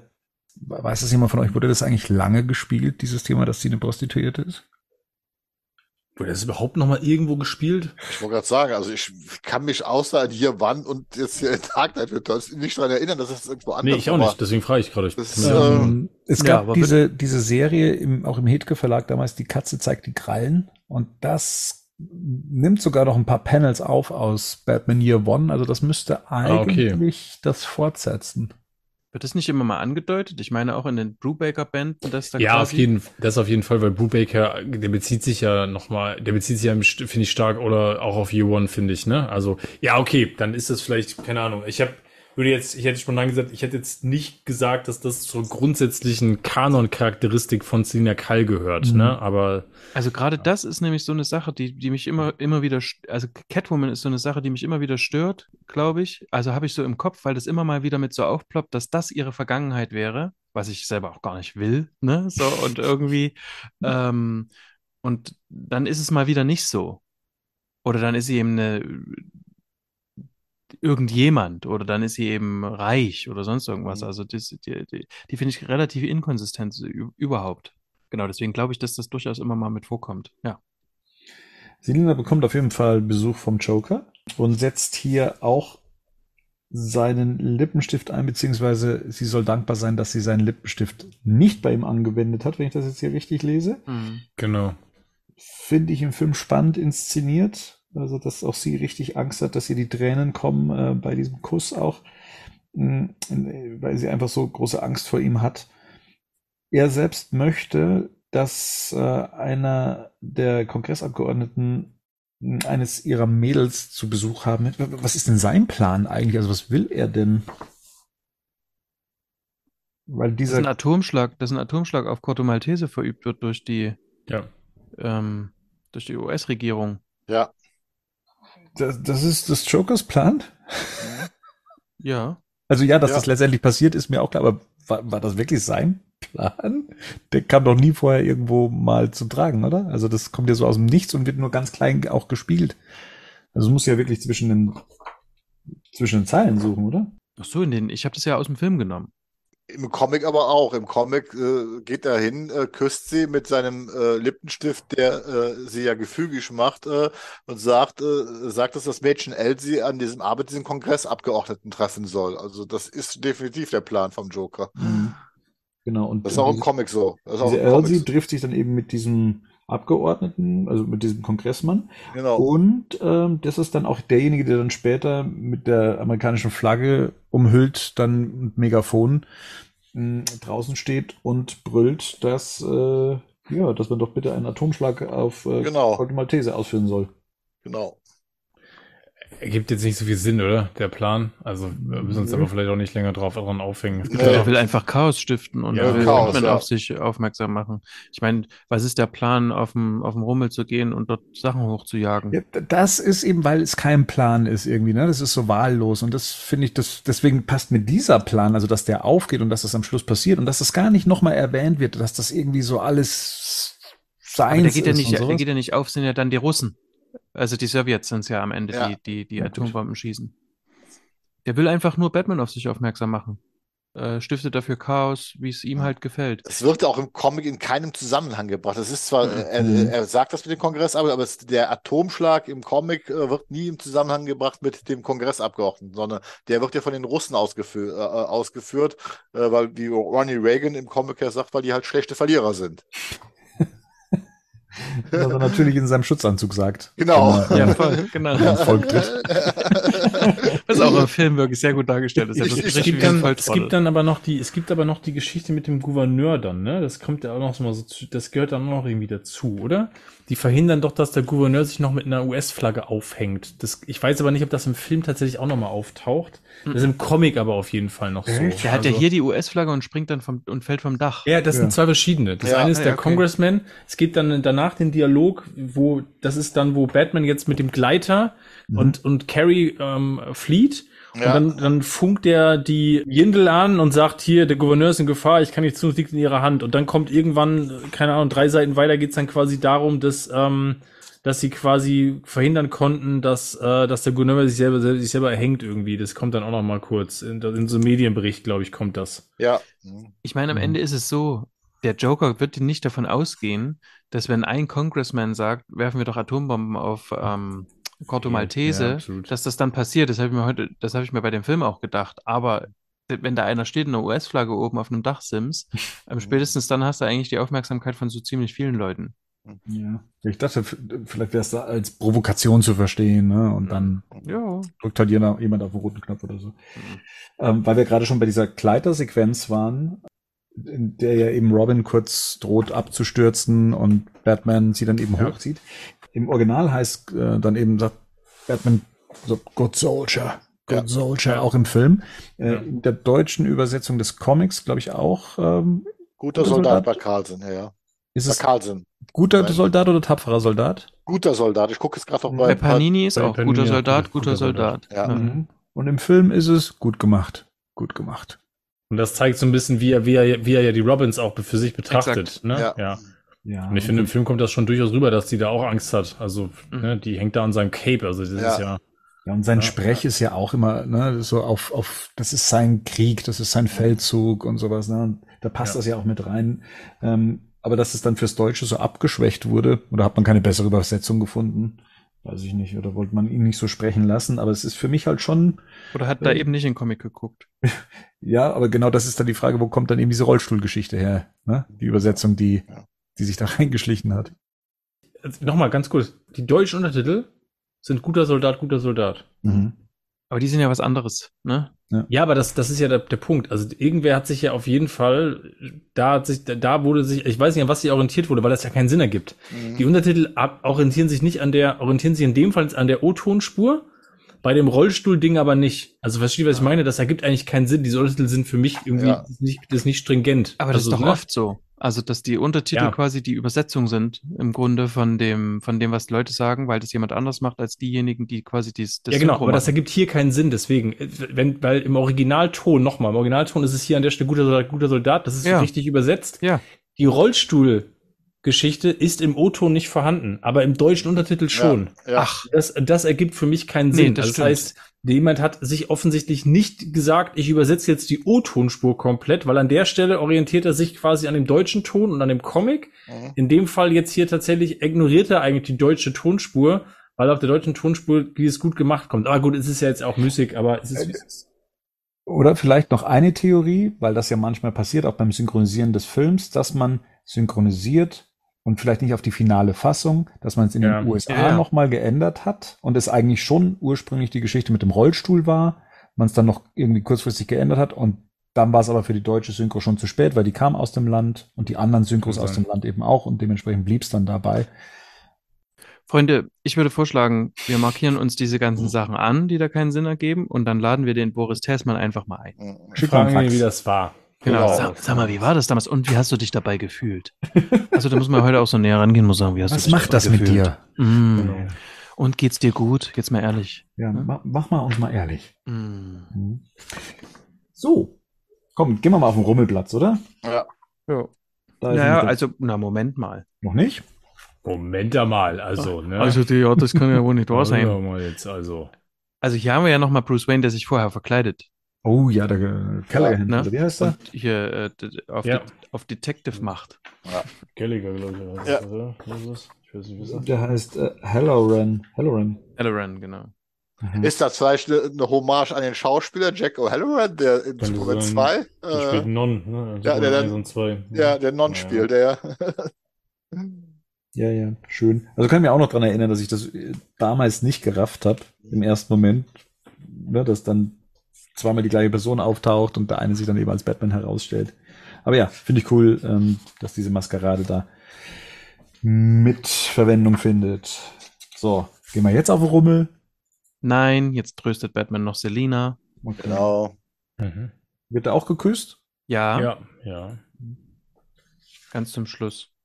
Ja, er küsst, er küsst, er küsst sie zum Abschied, oder? Ja, genau. Ja, und dann ja. kommt, dann kommt, dann kommt die Frau Jindl nochmal. Genau. Und man muss noch erwähnen, sie ist in einem Wonder Woman Kostüm, ne? Also ich glaube, ja. Wonder Woman wird ja nie erwähnt im, im, im Comic. Das mhm. ist die einzige Erwähnung eigentlich. Ja. Ja, und Joker hat sie auch zugerichtet, oder? Also das mindestens das Auge ist blau. Also tatsächlich, Joker hat sie hat irgendwas noch mit ihr gemacht. Ja, aber die, das ist doch nur vom Weinen, oder? Nee, das, nee. Eine Auge, das eine Auge ist zugeschwollen. Ah ja, stimmt, du hast recht, ja. Also im Comic und auch im, im, im, Film ist es zu sehen. Im Comic ist es noch deutlicher, weil das Auge zugeschwollen ja. auch noch rot und blutete laufen. Also der hat ja. auf jeden Fall, der hat sie auf jeden Fall noch misshandelt. Ja. Äh, vielleicht wird da sogar eine Vergewaltigung angedeutet, aber das wollen wir jetzt nicht weiter vertiefen. Nee, sie hat ja auch hier so ähm, Wunden an den Armen mhm. und sowas, ne? Ja, ja. Aber auch dieses Wonder Woman mit diesem Kostüm und wie der drapiert ist, das ist irgendwie, ja genau, das ist das ganz schlimm. Weird, genau, ja. Ja, genau. Und dann kommt die Good Soldier Sache. Mhm. Und wisst ihr was? Dann könnten wir ja mal auf den Rummel gehen. Ja. Echt? Geil, okay. Lass mal auf den Rummel gehen. Ja. Da gibt's Zuckerwatte for free, zumindest im Comic. Ja. Ton of Love. Und dann gibt's auch noch einen Abner mit seinen zwei, ja. kind, mit seinen zwei Kindern. Das ist eigentlich der Toyman? Okay. nee, ich glaube, den hat Frank Miller erfunden. Hat den auch erfunden? ja. Alter, ihr habt hier, hier habt ihr, hier habt ihr es zuerst gehört. gehört. Ein Comic von 1986. hat die alle erfunden, ey. Fuck. Meine Fresse. Kurze Frage, weil ich hier Batman schon wieder mit einer Kanone in der Hand sehe. Oh nee. Die abfeuert. Ähm, wie, wie ist denn das so? Also, ähm, ich frage für einen Freund. Glaubt ihr, dass Batman hier jemanden umbringt? macht, er, macht er halt manchmal. Macht er immer, manchmal nimmt er sich eine Kanone. Also er halt. hatte diese riesige MG und er hat dieses ja. äh, was das Gewehr hat er benutzt und jetzt in dem Fall hat er noch mal eine Pistole, die glaube ich aber eher eine Pfeilpistole ist. Aber ja, ja. der verschießt einen Enterhaken oder nicht? Also ja. das ist doch, da ist eine Schnur dran. Ja, also das ist eine Schnur dran. Ja. der holt sich da die Puppe damit quasi. Genau. Das ist wie eine Grappling Gun eigentlich. Genau, so eine Spielgun, ja. ja. Die hat er nur jetzt am, die trägt er jetzt am Stiefel bei Miller. Mhm. Mhm. Ach stimmt. Die, ach ja, das also, nehme ich gerade das erste Mal wahr, muss ich sagen. Ja. Also das habe ich vorher noch gar nicht gesehen, dass der da aha, eine, eine, ein Holster hat. Ja, genau. Das sieht man aber auch auf dem großen Panel im Comic, ne? Also das ikonische One. Das sieht man den Gurt, das stimmt. Jetzt, wo ich es weiß, sehe ich es auch, aber ja, ja. vorher nie wahrgenommen. Ja, krass. Nee, ich wollte damit nur sagen, hat Batman nicht grundsätzlich ein Problem auch mit Schusswaffen per se, also äh, auch in der Form und, und so, aber hier benutzt er es ja doch recht oft, also auch, dass er überhaupt eine MG abgefeuert hat. Ja, ich glaube, dass das ist tatsächlich so diese Weiterentwicklung von äh, ist jetzt auch scheißegal. Also wir müssen jetzt, ich muss jetzt hier mal ein bisschen, äh, muss jetzt hier eine härtere Gangart fahren einfach. Und dann nutze ich halt auch Waffen. Ja. Genau. Für mich hat es, für mich hat es lange Zeit nicht gepasst äh, mit diesem, dass er dann dieses Ding am Ende nicht trifft, diese Bombe, was jetzt mhm. gleich noch im Tunnel passiert. Mhm. Aber ich habe dann nochmal hier die Monologe gesehen, die, äh, wo du ja dann auch siehst, dass er ja quasi fast wegtritt. Ja. Und deswegen nicht trifft. Ich glaube, er hatte, das ist ja diese berühmt-berüchtigte Nummer, dass er das in den Comics, der war am Anfang Schusswaffen benutzte. Das war ja wirklich nur am Anfang, aber gezeichnet worden. Also er hat so öfters, er hat halt diese No-Kill-Rule dann irgendwann in den Comics, aber er hatte eine Zeit lang, also in den 40ern auf jeden Fall Schusswaffen also immer im Holster dabei. Auch wenn er halt, er hat halt keine tödliche Gewalt angewendet. Erst später wurden die dann ganz entfernt. Also deswegen. Ähm, es ist insofern jetzt, ne, ich weiß gar nicht, ist eigentlich diese, ist die Kanone, die ist im Film, ist die gar nicht, oder? Im Film macht er das gar nicht, oder? Nee, ist nur Film, ein Comic. Ist nur, es ist im, ja, im, im, Im Film benutzt er die gar nicht. Da ja. hat er auch kein Holster am Fuß. Also genau. das ist tatsächlich nur im Comic zu sehen. Und ich glaube auch, dass das, ähm, ich finde das im, ich finde das ehrlich im Comic auch nur so halb stringent, weil am Ende kommt das ja, das nehmen wir nachher, wenn er auf dem Pferd dann reitet und die Mutants quasi, ne, da akquiriert ähm, dann sagt er nämlich, das ist die Waffe des Feindes. Da macht er ja. das Gewehr noch kaputt, weil er nicht will, dass sie das, das benutzen. Also das ja. ist so ein bisschen, ja, aber gut. Weil ich wollte gerade sagen, ich habe den Film jetzt gerade parallel laufen, weil da mhm. gibt's die Szene mit der Waffe gar nicht. Ja. Dafür gibt's da genau das, was im Comic auch gibt, und zwar, dass er den Joker mit so einem Batarang im Auge trifft. Äh, out of your mind, äh, dann ja. der Joker das kommentiert. Jetzt erst.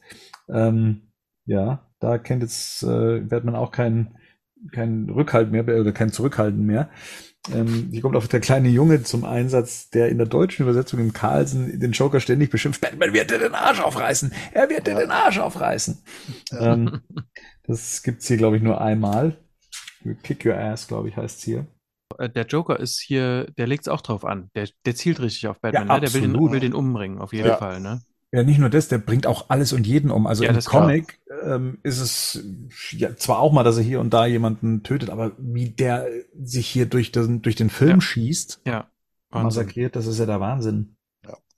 Genau, und das Ganze endet ja dann äh, im, im, Tunnel der Liebe. Ja. Ja. Das ist auch großartig. Und, und äh, Carrie Kelly kämpft mit diesem Tollman oder was immer auch er ist, der, der dann auch noch schmerzhaft sein Ende findet, indem er da in diese Kette reinkommt. So, der Kampf Batman gegen Joker, was ganz ikonisches. Es ist auch tatsächlich der letzte Kampf. Zumindest geht auch der Joker dann davon aus oder will es auch so haben. Ich muss gestehen, ich gehöre mit zu den Leuten, die das damals nicht so ganz im wahrsten Sinne überrissen haben, dass der Joker sich hier selbst tötet, mhm. In letzter Instanz. Sondern ich hatte es schon immer so verstanden, dass das jetzt, na, Batman packt ihn, bricht ihm das Rückgrat und ja, Joker sagt dann zusammen und das, was man dann noch alles liest und hört, sind so mehr oder weniger seine letzten Worte und dann stirbt er halt. Ähm, ist natürlich nicht so, der Joker schafft es tatsächlich dann, äh, sich selber noch das Leben zu nehmen im letzten Ruck. Das fand ich auch immer mega bescheuert. Ich denke irgendwie nicht, dass das geht. Das weiß ich nicht. Grund. Seitdem habe ich immer Angst so mit, mit hier so mit dem Halsknacken und sowas. ja.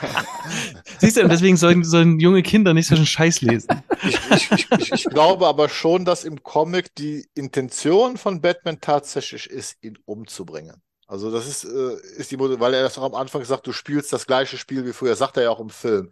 Du machst das gleiche Spiel wie früher, äh, was der Joker macht. Und Batman will dieses Spiel nicht mehr spielen. Ich glaube, er, aber letztendlich, ja. was Miller da zeigt, ist, er kann es halt nicht. Definitiv, mhm. weil ja, er kann es no, nicht, genau. Ne, diese No-Kill-Rule, also das ist das, was ihn letztendlich noch ähm, ja zum Menschen macht, dass er das halt eben nicht kann. Aber auch das ist ja quasi eine Willensfrage. Es ist eine Entscheidung, die er trifft, und die Entscheidung heißt, mhm. mache ich nicht. Ja. Und ähm, ja, ich fand übrigens in der, ähm, ich fand es im Film auch ähm, eindrücklicher mit diesen Zeugen, die da wegrennen. Mhm. Weil hier muss es quasi mhm. Joker mhm. sagen, dort ist mir sofort klar und ich denke, alles ja, alles klar. Das mhm. ist jetzt richtig dumm gelaufen gerade, weil der da ja auch so richtig dahin gewirbelt wird, ne? Ähm, ja. Wo er sich das, uns knackt ordentlich. Ja. Wobei die Zeugen auch im Comic vorkommen, aber ja, das ja, ist genau, im, das ist im so Film deutlicher. Ja. Verschwindepanel. Ja. ja. ja. Ja, Mensch. Und das ist ja tatsächlich dann auch schon das Ende von Kapitel dem dritten 3. Kapitel. Ja, und von der großen Liebesgeschichte. Ja. Ja. Im Tunnel der Liebe. Ja. ja. The greatest love story of all time. Goes to end. Mhm. Und dass Batman sich ja auch noch zu ihm setzt. Ne? Ist ja eigentlich äh, ganz schön. Fast ja, romantisch. Ja, wenn man so fertig ist am Ende. Ne? Ja. Das haben sie im Film gut äh, umgesetzt, finde ich auch so wie es dann alles so langsamer wird und alles verschwimmt und ja, es dunkel wird. Mhm. Ist auf jeden Fall absolut ikonisch, diese Sequenz. Und damit sind wir dann auch schon in The Dark Knight Falls. Ja.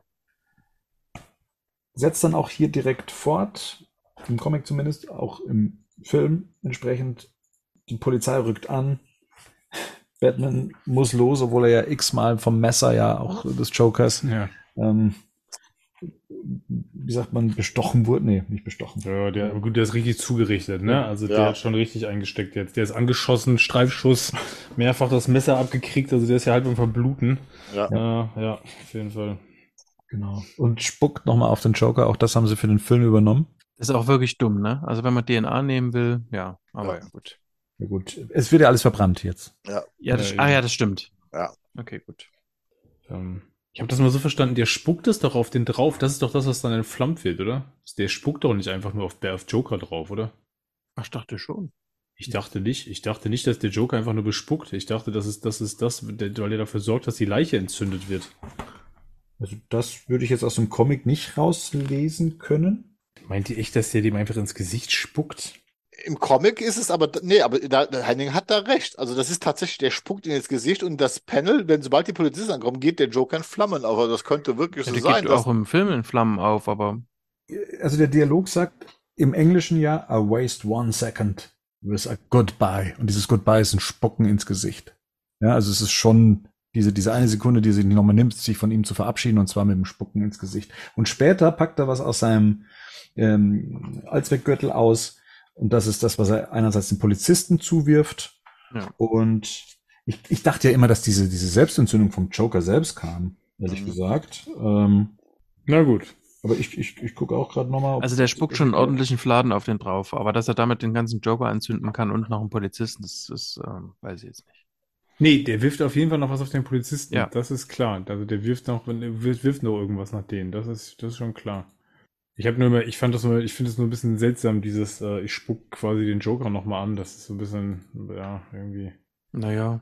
Hm, passt schon, oder? Also so. Ich finde auch, der hat seinen Robin umgebracht und er hat schon viele schlimme Sachen gemacht, so.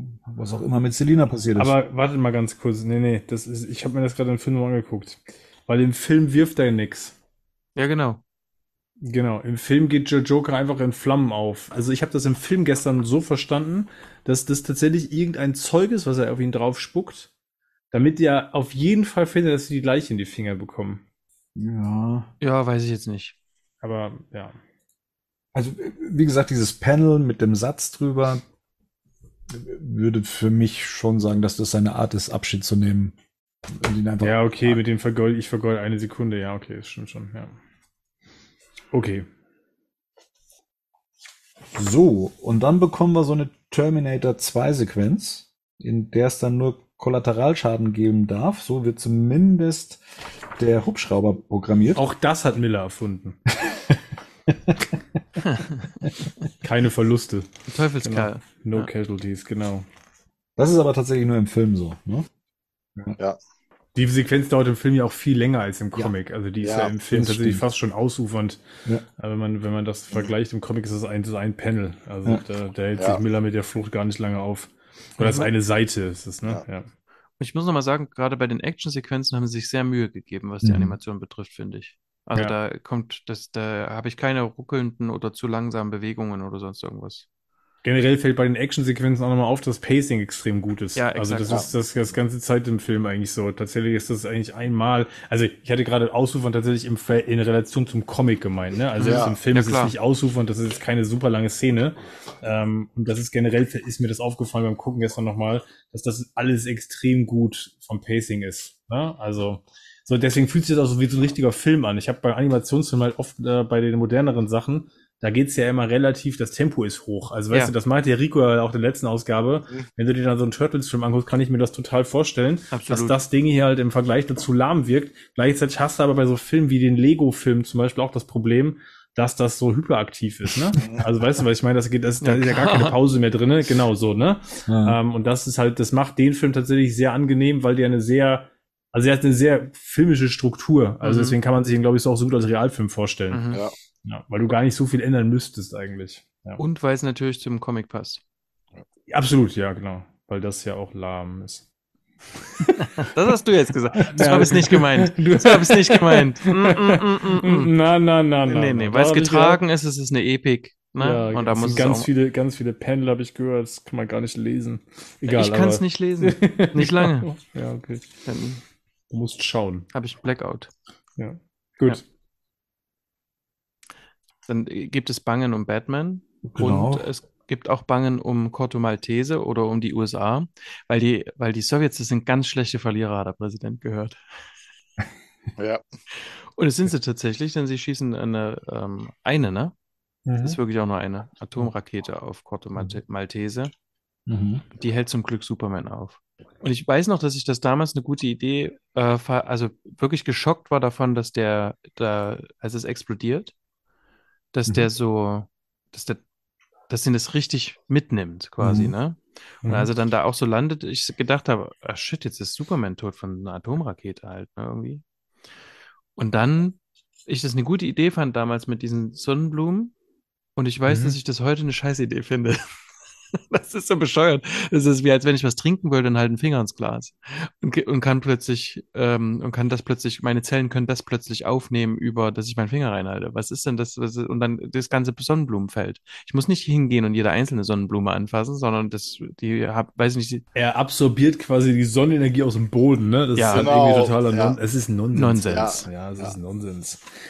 Es wird im Comic nochmal ein bisschen angereichert mit diesem ganzen Motiv von Mutter Erde und äh, Superman ich, als Besucher und jetzt mit der Heimat verbunden. Also das hat alles noch was damit zu tun. Ja. Das wird natürlich jetzt hier im ähm, im, im Film kommt das nicht rüber. Ne? Genau. So. Im Comic ist es etwas esoterisch äh, untermalt, finde mhm. ich. Also so und unterstrichen über diesen Text Mutter Erde. Das ist ja.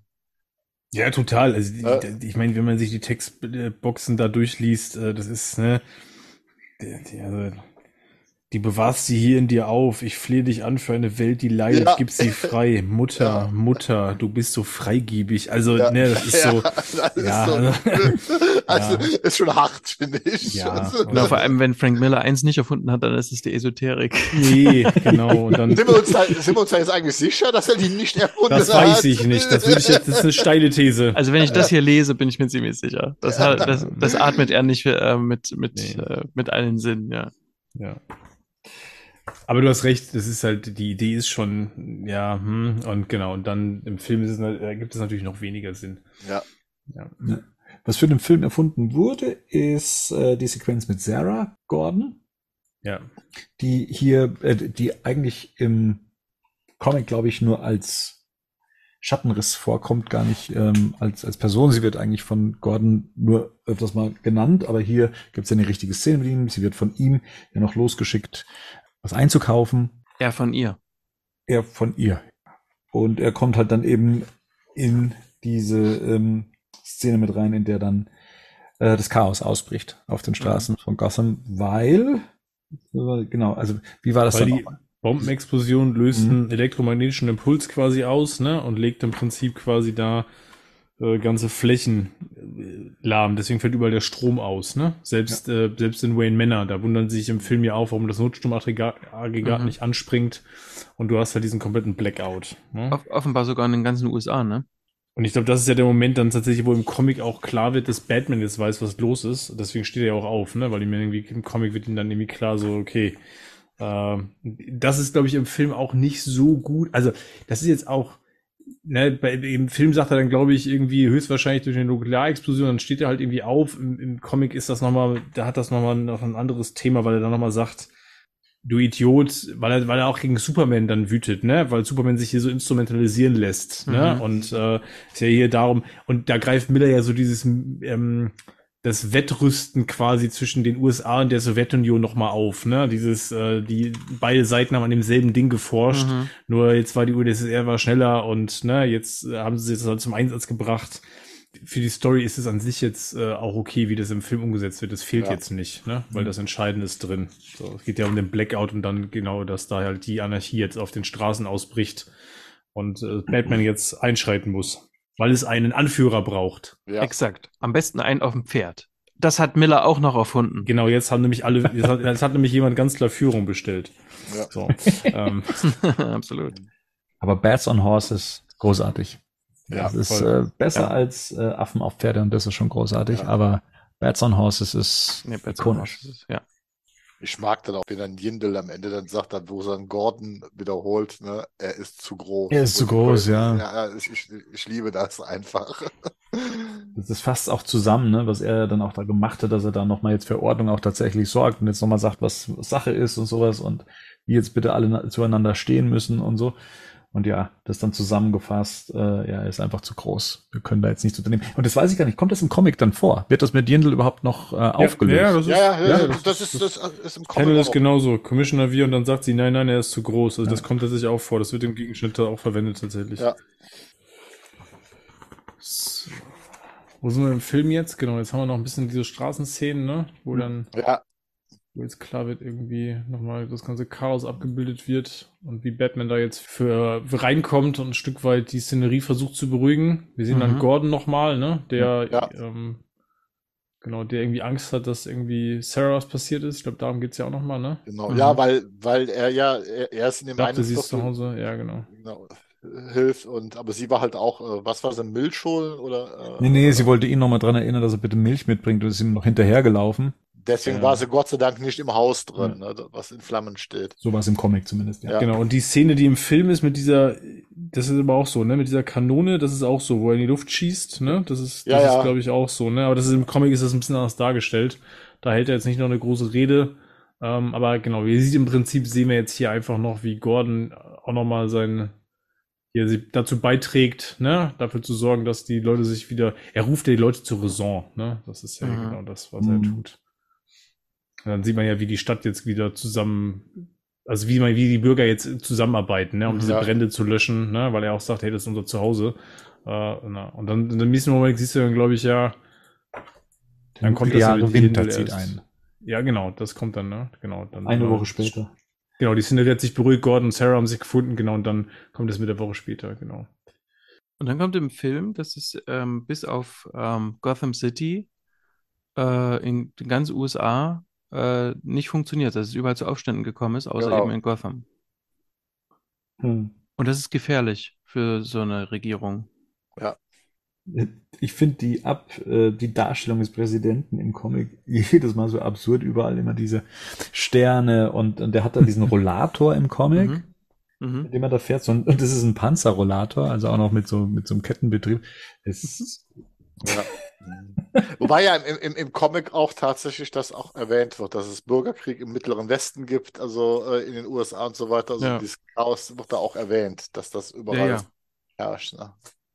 Ich, das wusste ich nur nicht, ich das wusste ich noch nicht, weil ich es nicht nochmal gelesen habe. Ja, ja, das ist. ist Bis dahin drin. bin ich einfach nicht gekommen. Das ist, ist, ist definitiv drin.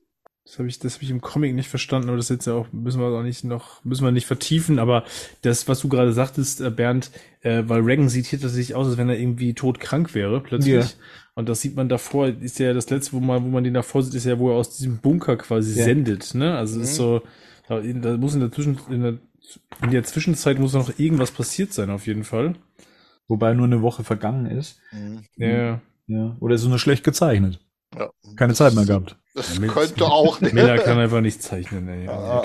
aber dafür ähm, kann er vieles Gutes erfinden. Auf jeden Fall, das ist ein Riesenerfinder. Zum Beispiel hat, er, hat, er, hat er einen einarmigen ähm, Bogenschützen erfunden. Genau. ja. ja. Der ist dann immerhin. Das mit dem ein, das mit dem einarmigen Superhelden hat auch Miller erfunden. Dann haben sie das mit Aquaman auch nochmal gemacht in den ja. 90ern. Hat ja. Miller auch erfunden. Ja, Miller. Der hat sogar Chuck Norris erfunden. Alles erfunden. ja. Da bin ich mir nicht sicher. Aber. Aber. Genau, das mit Arrow und hier eben sein ja. Arm. Es wird impliziert, dass ihm Superman rausgerissen ja. hat, oder? Ja, das ist, ja, genau, das ist auch so. Ja. Also es ist auf jeden Fall so, weil da sagt er mehrfach, das wird ja mehrfach angedeutet und äh, ich glaube, Oliver sagt ja auch, dass Batman ihn noch ein Stück übrig lassen soll von Superman, ne? Weil er, weil das, weil wenn es, er sagt er im Comic auf jeden Fall, ne? So dieses, weil bei Kälte tut es immer noch weh mit dem Arm. Also, ja. Und dann wird ein Plan geschmiedet, wie es dem patriotischen ähm, Pfadfinder nur endlich mal wie dem beizukommen ist, ne? Ja. Ich, ich habe diese Superman-Darstellung bei Miller nie so gemocht. Tatsächlich ist immer. Ja. ja also für Superman-Fans ist der nicht geschrieben. ja, nee, ja. auf jeden Fall nicht. Miller ist auch kein Superman-Fan. Ja, nein, vor allen Dingen, was, was mich, also das ist so im Nachklapp, was mich ja heute sagt, äh, Miller ist ja in meinen Augen immer schlechter äh, geworden als weiter. Und er hat ja jetzt vor drei Jahren äh, dieses äh, unsägliche Superman Year One geschrieben noch schlechter gezeichnet von äh, John Romita Jr., also was wirklich eine Frechheit ist. Und äh, aber tatsächlich beschreibt er da tatsächlich genau diesen Werdegang, wie so ein Superman so werden könnte, wie er in Dark Knight Returns dann auch dann dargestellt wird. Und das gefällt mir dann gar nicht mehr. also, also das wirkt für mich da immer noch so ein bisschen nach. Interessant ist jetzt, dass ähm, kurz bevor Batman quasi auf Superman trifft, ähm, dass Robin zu ihm sagt, äh, werden Sie heute, also ich mhm. verstehe den Plan noch nicht ganz, ähm, ja. werden Sie heute sterben?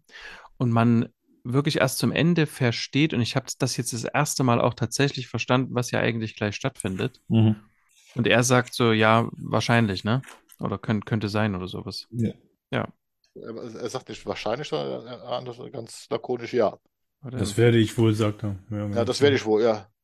Könnt, äh, könnte sein, sagt er im, im, im Film. Ah, okay, ja, könnte mhm. sein, ja. Könnte sein. Das Easter Egg, was man im Film noch findet, ist das Burton Batmobil, was in der Betthöhle steht. Hm. Mhm. Was er dann so hochhebt.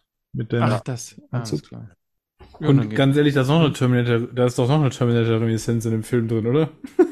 Ja. Diese Szene, wo er sich den Arm, wo er, ja. wo er ja. Arm ja. arbeitet mit, den, mit den einzelnen Gelenken, das ah, ist doch auch, ja. das ist doch im ersten, aus dem ersten Terminator, ja, ja. auch im zweiten auch, ja. Stimmt. Da, da sagst du aber, da ist so der Film auch wieder klüger ist als Zack Snyder, weil zumindest der Film versucht zu erklären, wie dieses Exoskelett funktioniert, warum er damit Superman eventuell schlagen könnte, weil er sagt, er kann dieses Auto hochheben. Das ist ja. Ja.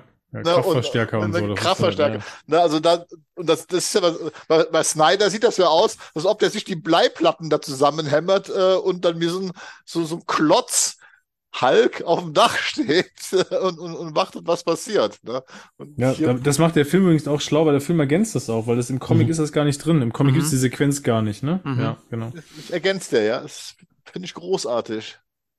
Genau. Alfred bekommt ja auch noch etwas mit auf den Weg. Also da geht es ja dann darum, Wayne Manor einzuäschern. Hm. Was, soll, was soll er denn dann machen? Nach, nach Florenz? Ja. Oder ja, genau. Was ist der Plan für Alfred? dann kann er dort trinken, was auch immer er will.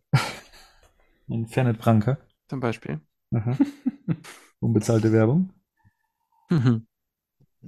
Also das, also alles, was jetzt mit Alfred kommt, das wird ja immer so zwischengeschnitten und so. Mhm. Das hat mich mehr angefasst, als ich es gedacht hätte. Ja. Ja. Ne, wer nochmal ins Buch blättert, mhm, hier die Bilder genau. anguckt und sowas. Musik, ähm, Soundtrack auch gut eingesetzt dazu, ja. ne? Ja. ja. Mhm. Emotionaler als im Comic auf jeden Fall. Ja, mhm. auf jeden Fall.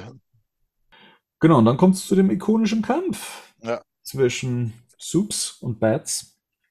Und da muss ich auch sagen, das haben sie im Film schön ausgefüllt mit ja, allen ja. Möglichkeiten, die es gibt, um darzustellen, ja. dass hier tatsächlich Batman eventuell sogar eine Chance gegen Superman hätte. Mhm. Es wird einem ja auch da auch nochmal deutlich gemacht, dass Superman ja geschwächt ist. Mhm. Eben keine Sonne, die mehr durchkommt. Ähm, das, was Superman da ja eigentlich, seitdem er da von der Atombombe getroffen wurde, auch gar nicht wirklich die Möglichkeit hatte, sich zu, zu reaktivieren. Mhm.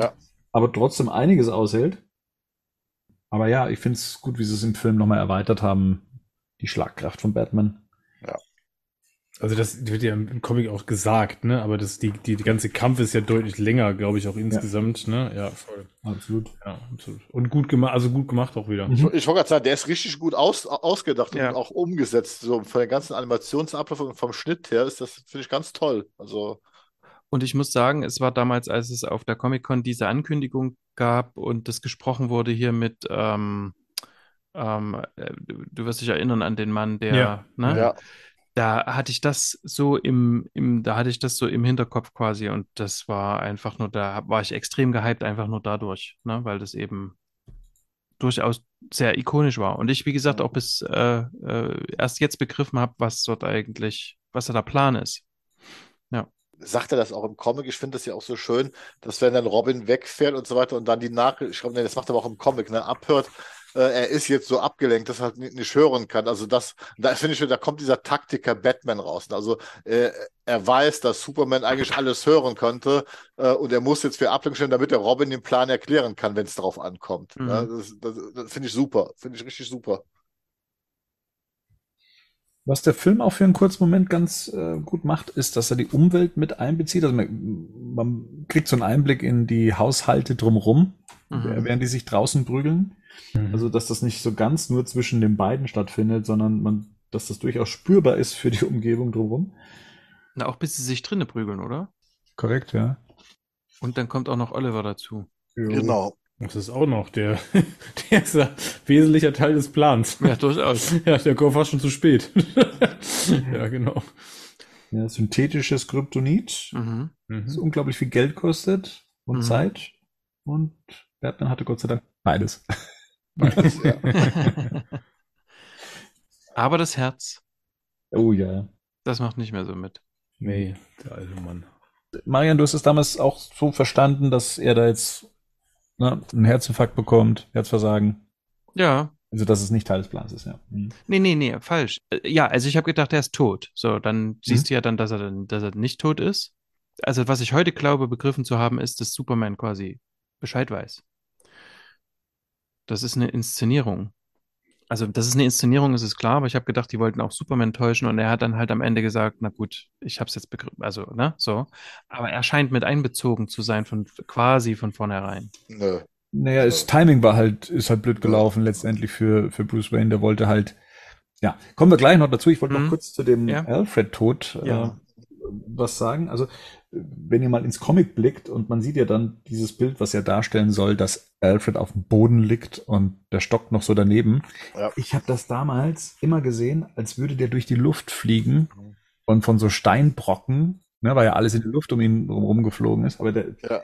Der, der Film macht es ja recht klar, aber ja. ich habe das damals schon nicht so ganz verstanden in diesem Panel. Das ist. Äh, Im Film, bei dem Kampf, ist auch eine wichtige Sache noch. Hier im Film nimmt Bruce Wayne die Tablette, eine Tablette vorher. Also da wird diese Herzinfarktgeschichte wird von vornherein mhm. für den Zuschauer klar gemacht. Das ist im Comic gar nicht drin. Doch. Wo? Unten links. Also wenn man das, wenn man auf der Seite ist, in der er sich vorbereitet und ja, ja, so da, alles klar. Das, das, ja. das ist Marian meint mit den tausend Panels auf einer Seite, die so klein sind. Das habe ich mir nicht ausgedacht. das war wieder Frank Miller, der Miller sich das erfunden. ausgedacht hat. Ja, Frank Miller hat das erfunden. Ja, ja, da, Wer hat es erfunden? Der Miller. Der Miller. Der Miller hat's. Genau, so, und dann fand ich es eigentlich immer schön, dass, dass ähm, Superman auch noch zu, man sieht ja gar nicht, zu wem er es sagt, aber man kann sich ja vorstellen, wer dann eigentlich um Bruce Wayne drumherum steht und eben sagt, fass ihn nicht an. Mhm. Ähm, und ihn sogar noch in dem Moment ähm, schützen würde. Ja, mal abgesehen davon, dass natürlich jetzt äh, bekannt geworden ist, dass Bruce Wayne Batman war all die Jahre, äh, sind wir auf dem Friedhof bei seiner Beerdigung und genau das ist das, was ich jetzt mit meinte, da lief es halt mit dem Timing jetzt schlecht, dass eigentlich, wenn ich es jetzt richtig verstehe, ich weiß ja nicht, wie schnell hier Beerdigungen stattfinden, dass Bruce Wayne tatsächlich tot in der Erde liegt, ja. aufgrund eben dieser Tablette und kein Herzschlag zu hören ist bis zu diesem Moment. Dann gibt's ja noch hier diese emotionale Szene mit Selina, die ähm, Clark die Schuld gibt für die ganze Nummer hier und das verstehe ich aber nicht. Wenn Selina weiß, dass Clark Superman ist, aber Gordon es nicht weiß, das ergibt für mich keinen Sinn. Warum? Weil, weil, weil Gordon fragt nämlich, sind Sie ein Freund? Oder ja. waren Sie ein Freund? Ja. Ja, aber. Äh, Selina ist doch viel mehr äh, drin im Superhelden-Business. Was er übrigens nur im Film fragt, ne? Ja, das ist im Comic nicht drin. Im Comic, ah, wird, das gar nicht, okay. im Comic wird das gar nicht angedeutet. Da, also da, da ist, sagt Gordon nichts zu, nichts zu Clark. Also da sagt, da geht Selina, da geht Selina auch ähm, auf ihn zu und sagt, Misskerl, ich weiß, wer ihn getötet hat. Und da mhm. sagt äh, Gordon dann und Selina, das bringt doch nichts. Ja, hier wird es dann auch so, als Gordon Bescheid wüsste, genau. wer das ist. Ja, genau. Okay, das ist dann nur im Film so. Im Film jetzt weniger, das stimmt. Ja. Genau, und dann setzt aber dann der Herzschlag ein, gerade als Clark mhm. gehen mhm. möchte. Und ja, Carrie Kelly ist die Einzige, die noch dasteht und also Superman ist nicht vorher einge eingeweiht nein, gewesen. Das, nein, nein, das ist auf jeden Fall nicht so. Das, das ist, ja, das habe ich auch bis jetzt immer gedacht. Und dann habe ich. Das ist auch so. Warum? Woran machst Weil, du das fest? Weil der so guckt? Nee, lies dir mal im, im Comic die äh, Gedanken von Batman durch. Mein Timing war nicht präzise genug für Clark. Das sagte mir Robin zuerst, als sie mich ausgrub. Egal, früher oder später wäre er sowieso drauf gekommen. Ja. Er weiß, wie gut ich mit Chemikalien bin. Ich zähle darauf, dass das, was Oliver sagte, ein Blinzeln zeigt mir, dass Oliver recht hatte. So, ne? Er wird mich, er wird mich nur in Ruhe lassen, ich bleibe ruhig. Also Batman, Superman wusste das nicht. Ja. ja. Ich dachte das heute, ich dachte das heute, ich bin da heute, glaubte ich, dass, so, dass es so ist. Dann, äh, nee, nicht heute, als ich den gesehen hatte. Und dann googelt, dann habe ich nachgegoogelt und dann sagt Grant Morrison das Gleiche. Grant Morrison. Ja, stimmt, der sagt viele Sachen. Aber das ergibt ja vom Text her gar keinen nee, Sinn. Nee, das stimmt, das ergibt keinen Sinn. Aber aus dem Film, im Film siehst Im du das Film, ja okay, im Film haben wir die haben wir das Grant so Morrison hat ja nicht nur den Film, aber ja gut. Also aber selbst im Film, ne, also diese lange Inszenierung, wie lang klar. Äh, aber der Zwinkerer kann alles bedeuten. Also ohne den Text, glaube ich, äh, hätte ich, hätte ich einen guten Punkt er ist ja aber überrascht. Das ist ja, er geht ja weg und dann hört er den Herzschlag und ist ja selbst überrascht, dass ja. er ihn hört. Und da wird es ihm auch im Film erst klar, dass der noch lebt. Also der ist nicht eingeweiht. Ja, so habe ich es auch immer gedacht. Ich sage es nochmal, aber es ist ja jetzt nicht so, als könnte, könnten wir Überraschungen nicht spielen, um dann am Ende so zu machen. Das, um, also um am Ende zu zwinkern. Das mache ich mit meinem Sohn dreimal am Tag. Ja, aber das. Was? Du hältst aber jetzt, dann wird ja hier für einen Comic und für einen Film äh, hier, hier, vorausgesetzt, dass wir in einem Animationsfilm schauspielerisches Talent erkennen, das was naja, macht. Das, das ergibt Marian hat insofern einen Punkt ja. auf jeden Fall, dass der Film das nicht sehr eindeutig macht. Ja. Also nee. im Comic ist es sehr, sehr klar, weil der Text, weil das Batmans Gedanken, da wird es gar keinen Sinn ergeben, das ist schon wieder Quatsch. Mhm. So, beim Film ist es natürlich, das, das, im Film kann man das durchaus so interpretieren. Aber ja, also mit früher oder später wäre er sowieso drauf gekommen. Ja, genau. Ähm, ja. genau. Zer zerbröselt die Theorie. Und Grant Morrison haben wir wieder überführt, dass er Quatsch erzählt. Ja, das soll, das soll sowas erstmal erfinden hier. Ja. Er liest die Comics nicht, ey. Was ist los ja. mit dem? Er, er hat, ja, dort sagte er, er hat ihn sehr oft gelesen. Ne? Das ist dann natürlich auch noch ein schlimmer Lügner. Ja. Oh Mann. Grant Morrison, ey. Ja. Shame Aber, on you. Genau, das würde Alan Moore auch zu ihm sagen. okay. Jo. Oh, und jetzt geht's aber in den Untergrund. Ja. Bruce Wayne baut da seine Zukunft auf. Und die sieht er anscheinend in den Überresten der Mutanten. Mhm. Hat ähm, Oliver noch mit an Bord. Carrie Kelly natürlich, die gerade sitzen soll. Zumindest im Comic. Das ist im Film jetzt nicht so da wird das Ganze ja auch nochmal ausführlicher gespielt. Ne? Hier im Comic wirkt das ja alles sehr basic. Sie haben gerade mal irgendwie so ein paar Pläne irgendwie auf dem Boden liegen. Da fahren sie im Film ganze Systeme hoch und ne, als ob sie die Betthöhle 2 aufbauen würden. Ja. Dark Knight Rises. ja, ja, absolut. Von ähm, wegen die Geschichte zweier Städte. Ja, ja. Nicht nur. Ja, okay. Genau, ich habe an der Synchro eins zu bemängeln, und zwar, das ist, ist der letzte Satz. Im Comic ist es ja, this will be a good life, good enough. Mhm. Was es auch im englischen Original des Films ist. Und im deutschen Untertitel. Ja, es lautet hier der letzte Satz. Los geht's. Los ne? geht's. Let's go. ja, ein bisschen so ein Stimmungskiller am Ende. Das, das weiß ich nicht, wo es herkommt und wie, wie man das so übersetzen kann. Aber ja, gut. So endet es in der deutschen Fassung und somit endet dann auch der Film. Und wir hören nochmal die großartige Musik von Jonathan Drake. Ja. Wie findest du eigentlich dieses Ende? Also Batman ist mir hier ein bisschen eigentlich zufrieden für das, was du immer gern für ihn hättest. Äh, das stimmt. Also tatsächlich äh, hätte ich mir den Tod da direkt so vorstellen können. Und das Lustige ist, Frank Miller auch. Also sein ursprüngliches Ende war nämlich, dass er in, im Kampf mit der Polizei stirbt. Der wird dann niedergeschossen von der Polizei. Ach krass. Ja. Aber er ist dann irgendwann von diesem Gedanken abgekommen und meinte wohl damit jetzt das bessere Ende zu haben. Per se finde ich es immer schade, wenn es heißt, es ist so die letzte Geschichte oder das Ende von Batman und am, am Schluss ist es das dann doch nicht. Das mhm. finde ich immer so ein bisschen, hm, weiß ich nicht, so nichts halbes, nichts Ganzes. Wobei das jetzt nicht für mich das Gesamtwerk schlechter macht, natürlich, aber ja, ich hätte jetzt schon erwartet, auch wenn ich ein sehr schlaues Ende finde, mit einem schönen Spin drin, also gerade eben diese Beerdigung und so, und dass er das alles geplant hat, das macht es mhm. natürlich so großartig auch. Aber ja, wenn das wirklich seine letzte Geschichte gewesen wäre, dann hätte ich es gut gefunden. Aber so hast du halt dann auch die, die Tür für Sequels offen, ähm, mhm. aber natürlich ohne, dass du dann quasi irgendwas retconnen musst in den Fortsetzungen. Ne? Ja. Vor allen Dingen hast du ein Batman Beyond damit. Ja. Wunderbares ja. Material für Batman Beyond. Das stimmt. Ja, da, äh, hier läuft jetzt gerade auch der Abspann. Ich glaube, man hat es ja eh schon rausgehört, mit dem Film bin ich super zufrieden. Wird dem Ursprungsmaterial sehr, sehr gerecht. Ähm, ich habe den Film jetzt auch nochmal genossen, auch nochmal über ihn sprechen zu können. Ich hätte jetzt nochmal gern den Audiokommentar dazu gehört. Den gibt's glaube ich, auch, ne? Ähm, ich glaube, in der Deluxe-Variante, wo man vielleicht das ein oder andere, die ein oder andere Antwort auch nochmal äh, raushört. Aber das habe ich jetzt nicht nochmal geschafft, äh, da reinzuhören. Also alles, was ich schon in der ersten Ausgabe dazu gesagt habe, äh, was die Stimmung angeht, was die Musik angeht, was die Animation, was die Zeichnungen angeht, was den Ton angeht, überhaupt äh, sich so sklavisch an die, an die Vorlage zu halten und selber sie noch auffüllen zu können, finde ich super, hilft dem Ganzen. Und ich weiß nicht, wie es euch geht, der Film fühlt sich jetzt nicht an, als würde er 1986 spielen. Also es bleibt recht zeitlos, also mhm. zumindest ist so meine Wahrnehmung, auch wenn jetzt ein Ronald Reagan vielleicht das Ganze zeitlich verorten würde, aber sonst fühlt sich das an wie, und ich glaube, das ist ja dann auch immer das, was so ein, so einen modernen Klassiker ja auch ausmachen kann, fühlt sich das so erstmal zeitlos an oder recht modern.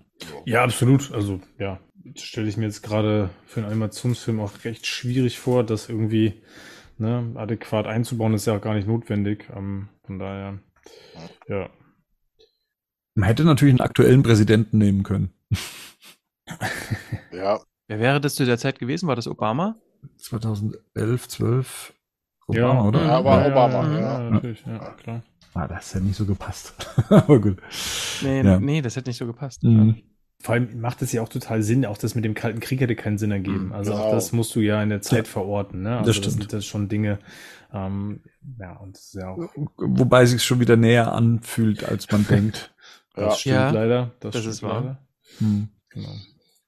Äh, ich mochte allerdings, wie dümmlich Reagan hier die ganze Zeit war. Ich kenne das ja nicht. Ich kenne das ja nicht aus eigener Erfahrung mit, ähm, dass man sich über den hat lustig gemacht damals tatsächlich, sondern ich kenne den ja nur so in der Nachbetrachtung und hat die Märkte entfesselt und so weiter. Ne? Ich kenne ich ja eher so, dass der gefährlich war im Grunde, ne? dass es so eine Witzfigur gewesen sein soll gewissermaßen. Das war mir ja nie klar. Deswegen ist der Film eigentlich ein schönes Anschauungsmaterial gerade in Deutschland wurde sich sehr viel über Reagan lustig gemacht. Das war immer der Schauspieler, der Cowboy, der Präsident wurde. Äh, also der ist, glaube ich, genauso häufig karikiert worden wie Kohl in Deutschland damals zu, zu, zu, dem, zu dem Zeitpunkt. Und auch in den USA war das übrigens genauso, weil überlegt euch mal zurück in die Zukunft. Mhm. Ja, also ja. da, allein der da ist schon dieser Witz drin, der Schauspieler. Ich glaube mich kaputt. ja, ja. ja, also, also das, das, sind, ja. das war schon auch in den USA so, dieses ein, ein ehemaliger Cowboy-Schauspieler wird halt irgendwie Reagan war jetzt ja auch als Schauspieler nicht der groß angesehene.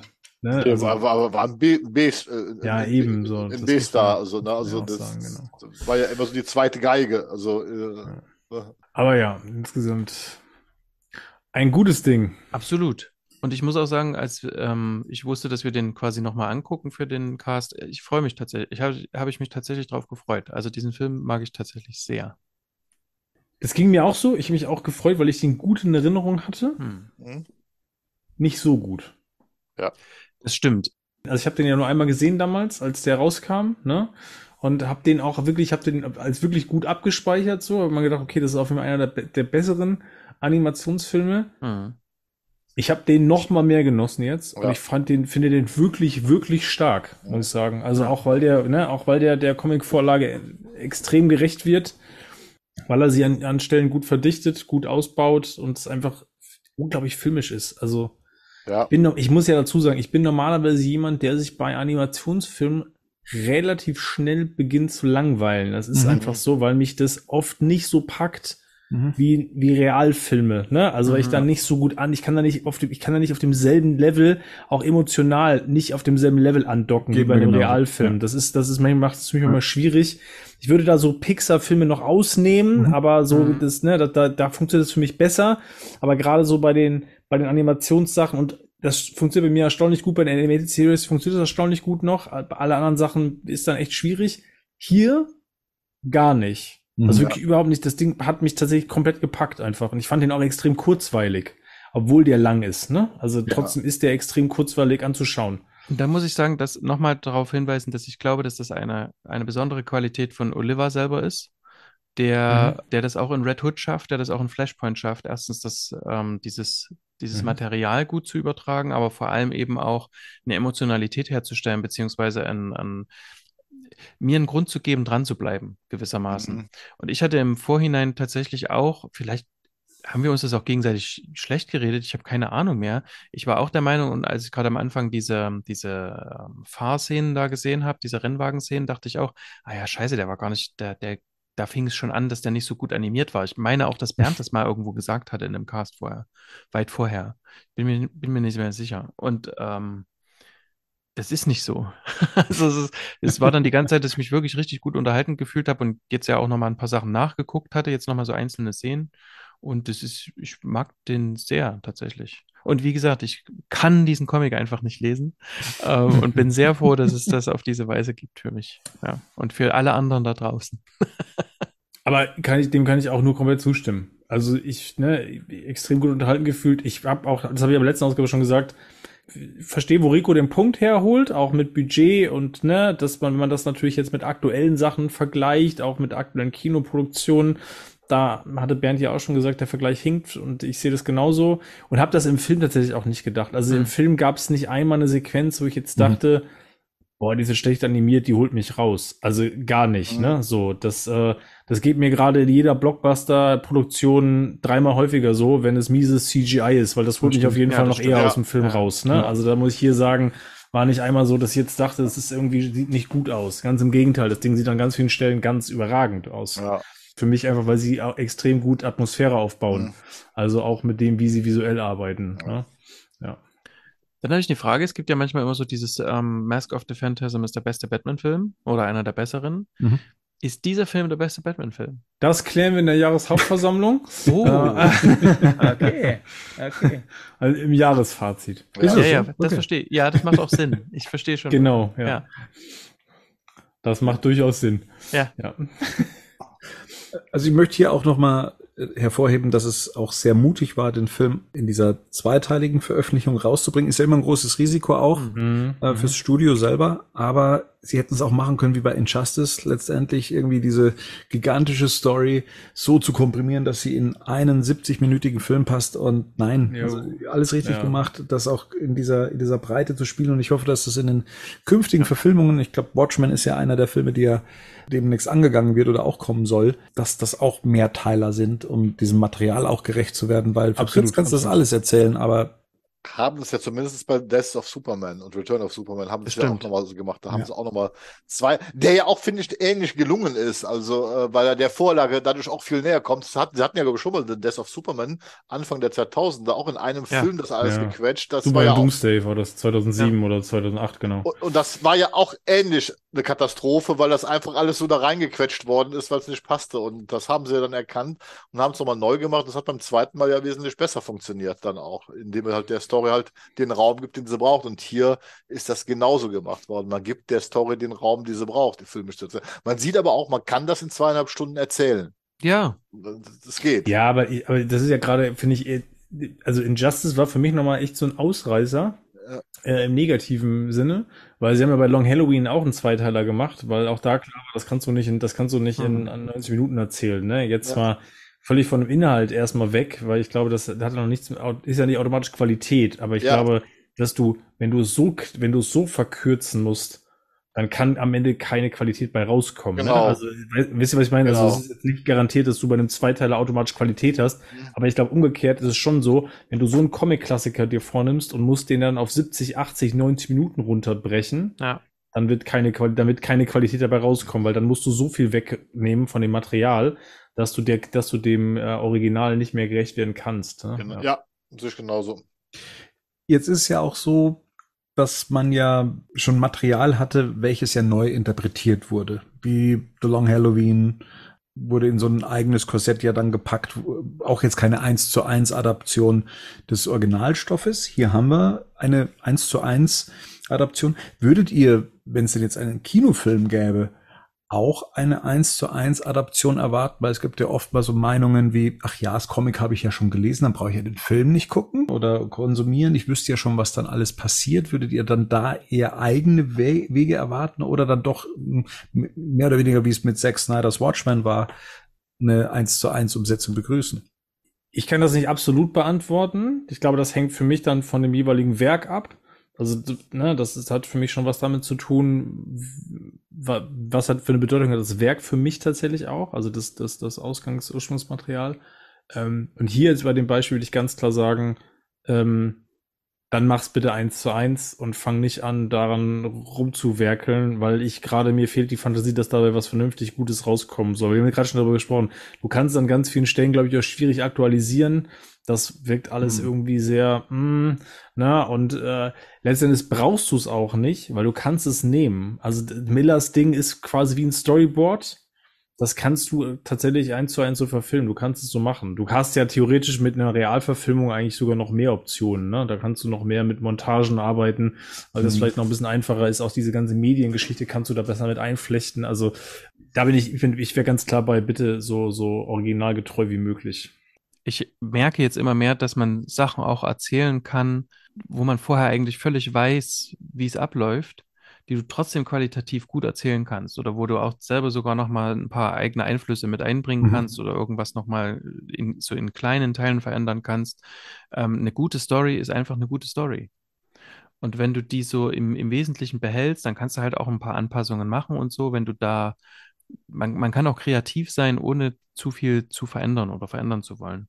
Und dann ähm, wäre ich eben auch so bei dem, was Henning sagt, ja, dann ähm, lass es einfach so und ähm, lass es halt heutig aussehen. So würde ich es vielleicht, so würde ich vielleicht sagen. Und lass es überhaupt erstmal real aussehen. ich meine, das hatten wir ja noch nicht, ne? Also nee. jetzt ja kein, ist ja kein Remake. Also ich bin bei dir, aber das ist so dann, das habe ich, wie gesagt, das habe ich gestern, als ich den, ähm, als ich den zweiten Teil fertig geguckt habe, das erste, was ich gedacht habe und das erste, was ich gesagt habe, war zu meiner Freundin, Ey, da, da hätte ich richtig gerne eine Realverfilmung. Ja, von, voll, mir ja. aus, von mir aus auch eine, jetzt eine, Real, eine Realverfilmung von dem Animationsfilm würde ich auch nehmen. Ja, also, genau. ne, also das einfach mal real zu sehen mit einem guten Budget, guten, guten Effekten. Mega. Wie fand sie ihn denn?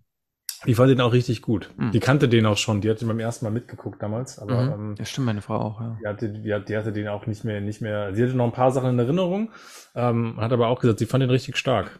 Mhm. Ich hatte auch mal die Erfahrung gemacht, ähm, Freunde von mir, die hatten gerade Schweden äh, zu Hause bei sich und wir hatten dann in einem Pub drüber gesprochen, dass es ja einen Comic gibt und in dem Batman gegen Superman kämpft und dass da Lederlappen. Ja, dass Lederlappen kommt. Äh, dass, dass der eben dieser Film kommt von Zack Snyder, Batman wie Superman. Mhm. Und äh, die waren dann so angefixt von dieser Vorstellung. Sie, sie kannten The Dark Knight Returns nicht weder als Comic noch als, dass es das überhaupt gibt.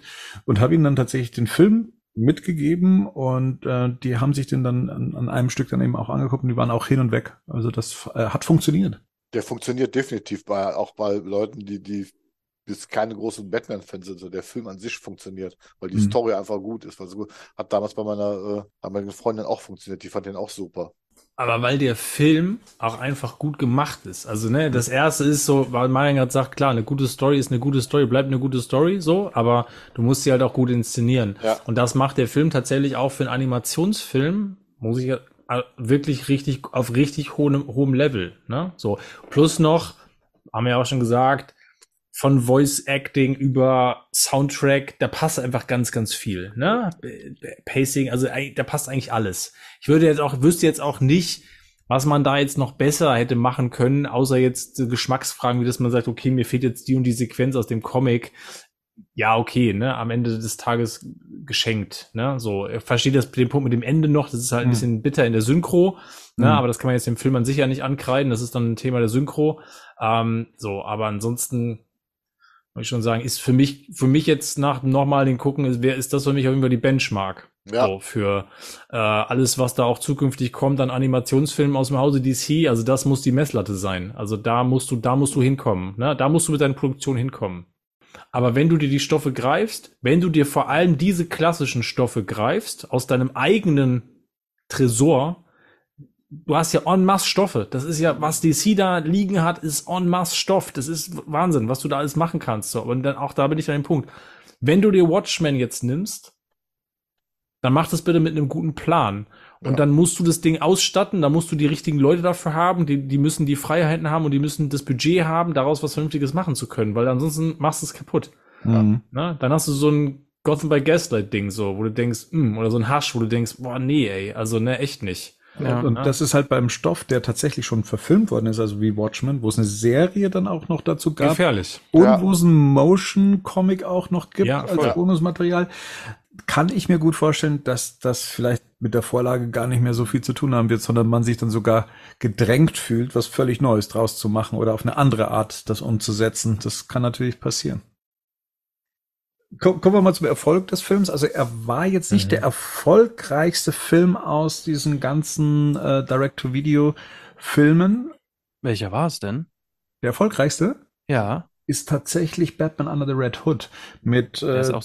Ja. 12,4 Millionen Dollar, die er eingespielt hat. Ich weiß nicht, wie sich diese Zahlen ergeben, ähm, ne, ob das jetzt nur auf dem amerikanischen Markt bezogen ist, ne, ist da ist da Streaming mit drin und so weiter. Ähm, da sind jetzt leider keine Units oder Einheiten gezählt, aber wenn es danach geht, ist es Batman Under the Red Hood, genau, und der gilt ja auch als einer der besten Animationsfilme, ähm, die äh, da veröffentlicht worden ist aus dem mhm. Jahr 2010. Danach kommt dann schon äh, Public Enemies und ich glaube, der ist noch nicht mal auf dem deutschen Markt erschienen. Wenn doch, ich mich doch, recht erinnere. Doch, der schon? Okay. Ja. Der ist auf DVD, der ist auf DVD auf ah, jeden Fall okay. rausgekommen damals. Genau, also die spielen alle so in den vorderen Reihen mit, so, ne? Also mhm. Äh, Superman, äh, Batman, Public Enemies hat noch ähm, 11 Millionen. Superman Doomsday, das war der erste Animationsfilm, ja, der damals genau. rauskam. Ja. Der hatte 10 Millionen eingespielt, sage ich jetzt mal. Oder Gab's aber nur auf Englisch, ne? Der hat, ja, ja, der, der, ja, der ja, hat keine, der hat, glaube genau. ich, der, der, der hat keine deutsche Synchron. Ja. Genau. Und äh, Batman The Dark Knight Returns, jetzt mal im direkten Vergleich, der hat, also Teil 1 hat 6 Millionen äh, reingeholt und der zweite Teil dann 4 Millionen. Weil ich mich dann immer frage, wer bricht denn da ab und holt sich nicht den zweiten Teil? Aber gut. Zumal Rico. der Film ja dann doch noch mal extra erschienen ist mit Teil 1 und 2 als ja, ein ja. Film. Der wird jetzt hier gar nicht erst ähm, aufgezählt. Ja. Jo, genau, so viel zum Erfolg des Films. Lass uns doch noch mal über ähm, generell The Dark Knight Returns was der so nach sich gezogen hat. Ne? Viel haben wir ja jetzt schon während dem Comic eigentlich auch nach ähm, angesprochen, was Miller alles erfunden hat, was bis heute sich gehalten hat, auch was er für, für bis heute noch einen Einfluss hat, auch für ja. das, wie sich viele oder einige vorstellen, wie die. Alter, ich meine, die halbe Welt nutzt so das Stream, Alter. ja, ich bin drum. ja, absolut. Okay. okay, gut, lassen wir das.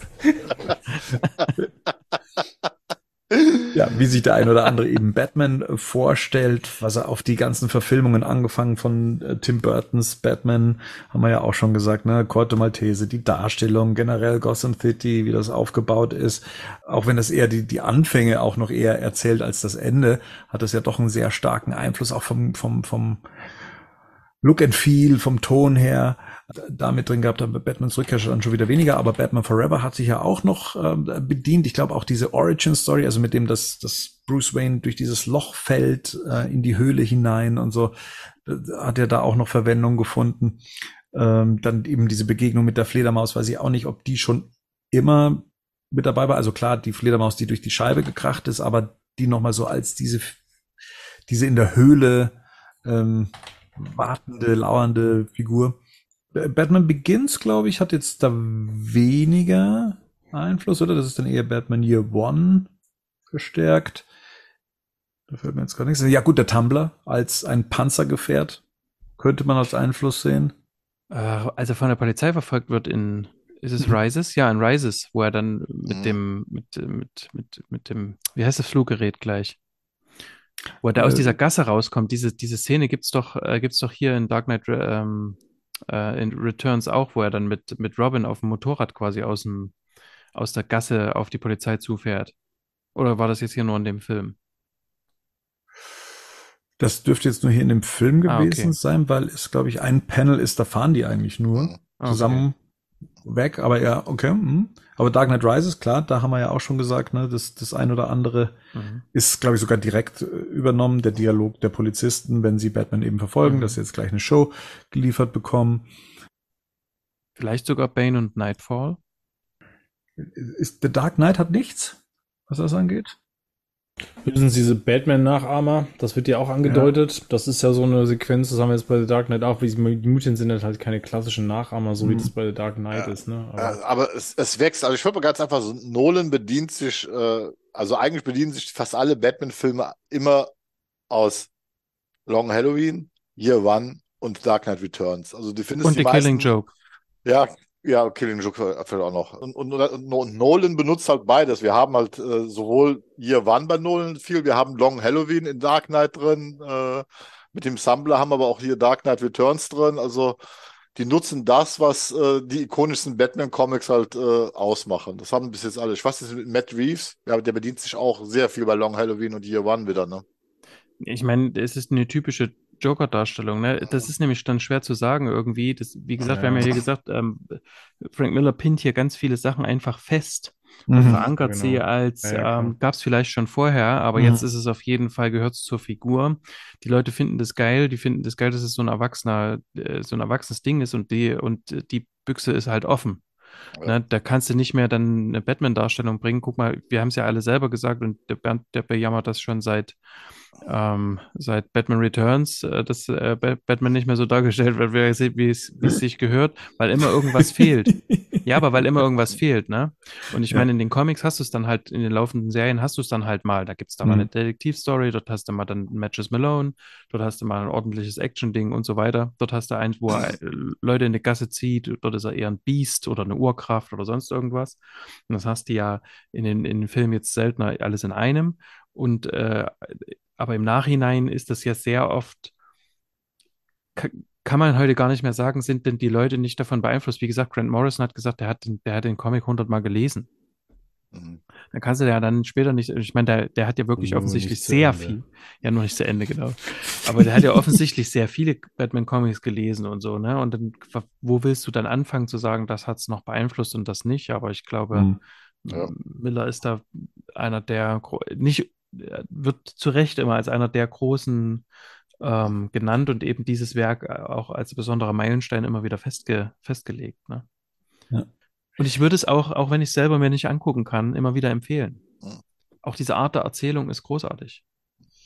Es hat vor allen Dingen bei DC das Ruder rumgerissen, hm. wie es erschienen ist. Also für DC hat es definitiv in den 80er, Mitte der 80er Jahre das, das Ruder nochmal rumgerissen äh, und in ganz gewaltigen Auftrieb verpasst. Das ist also auch nicht zu unterschätzen, diesen Einfluss, den es auch auf die Geschäfte gemacht hat.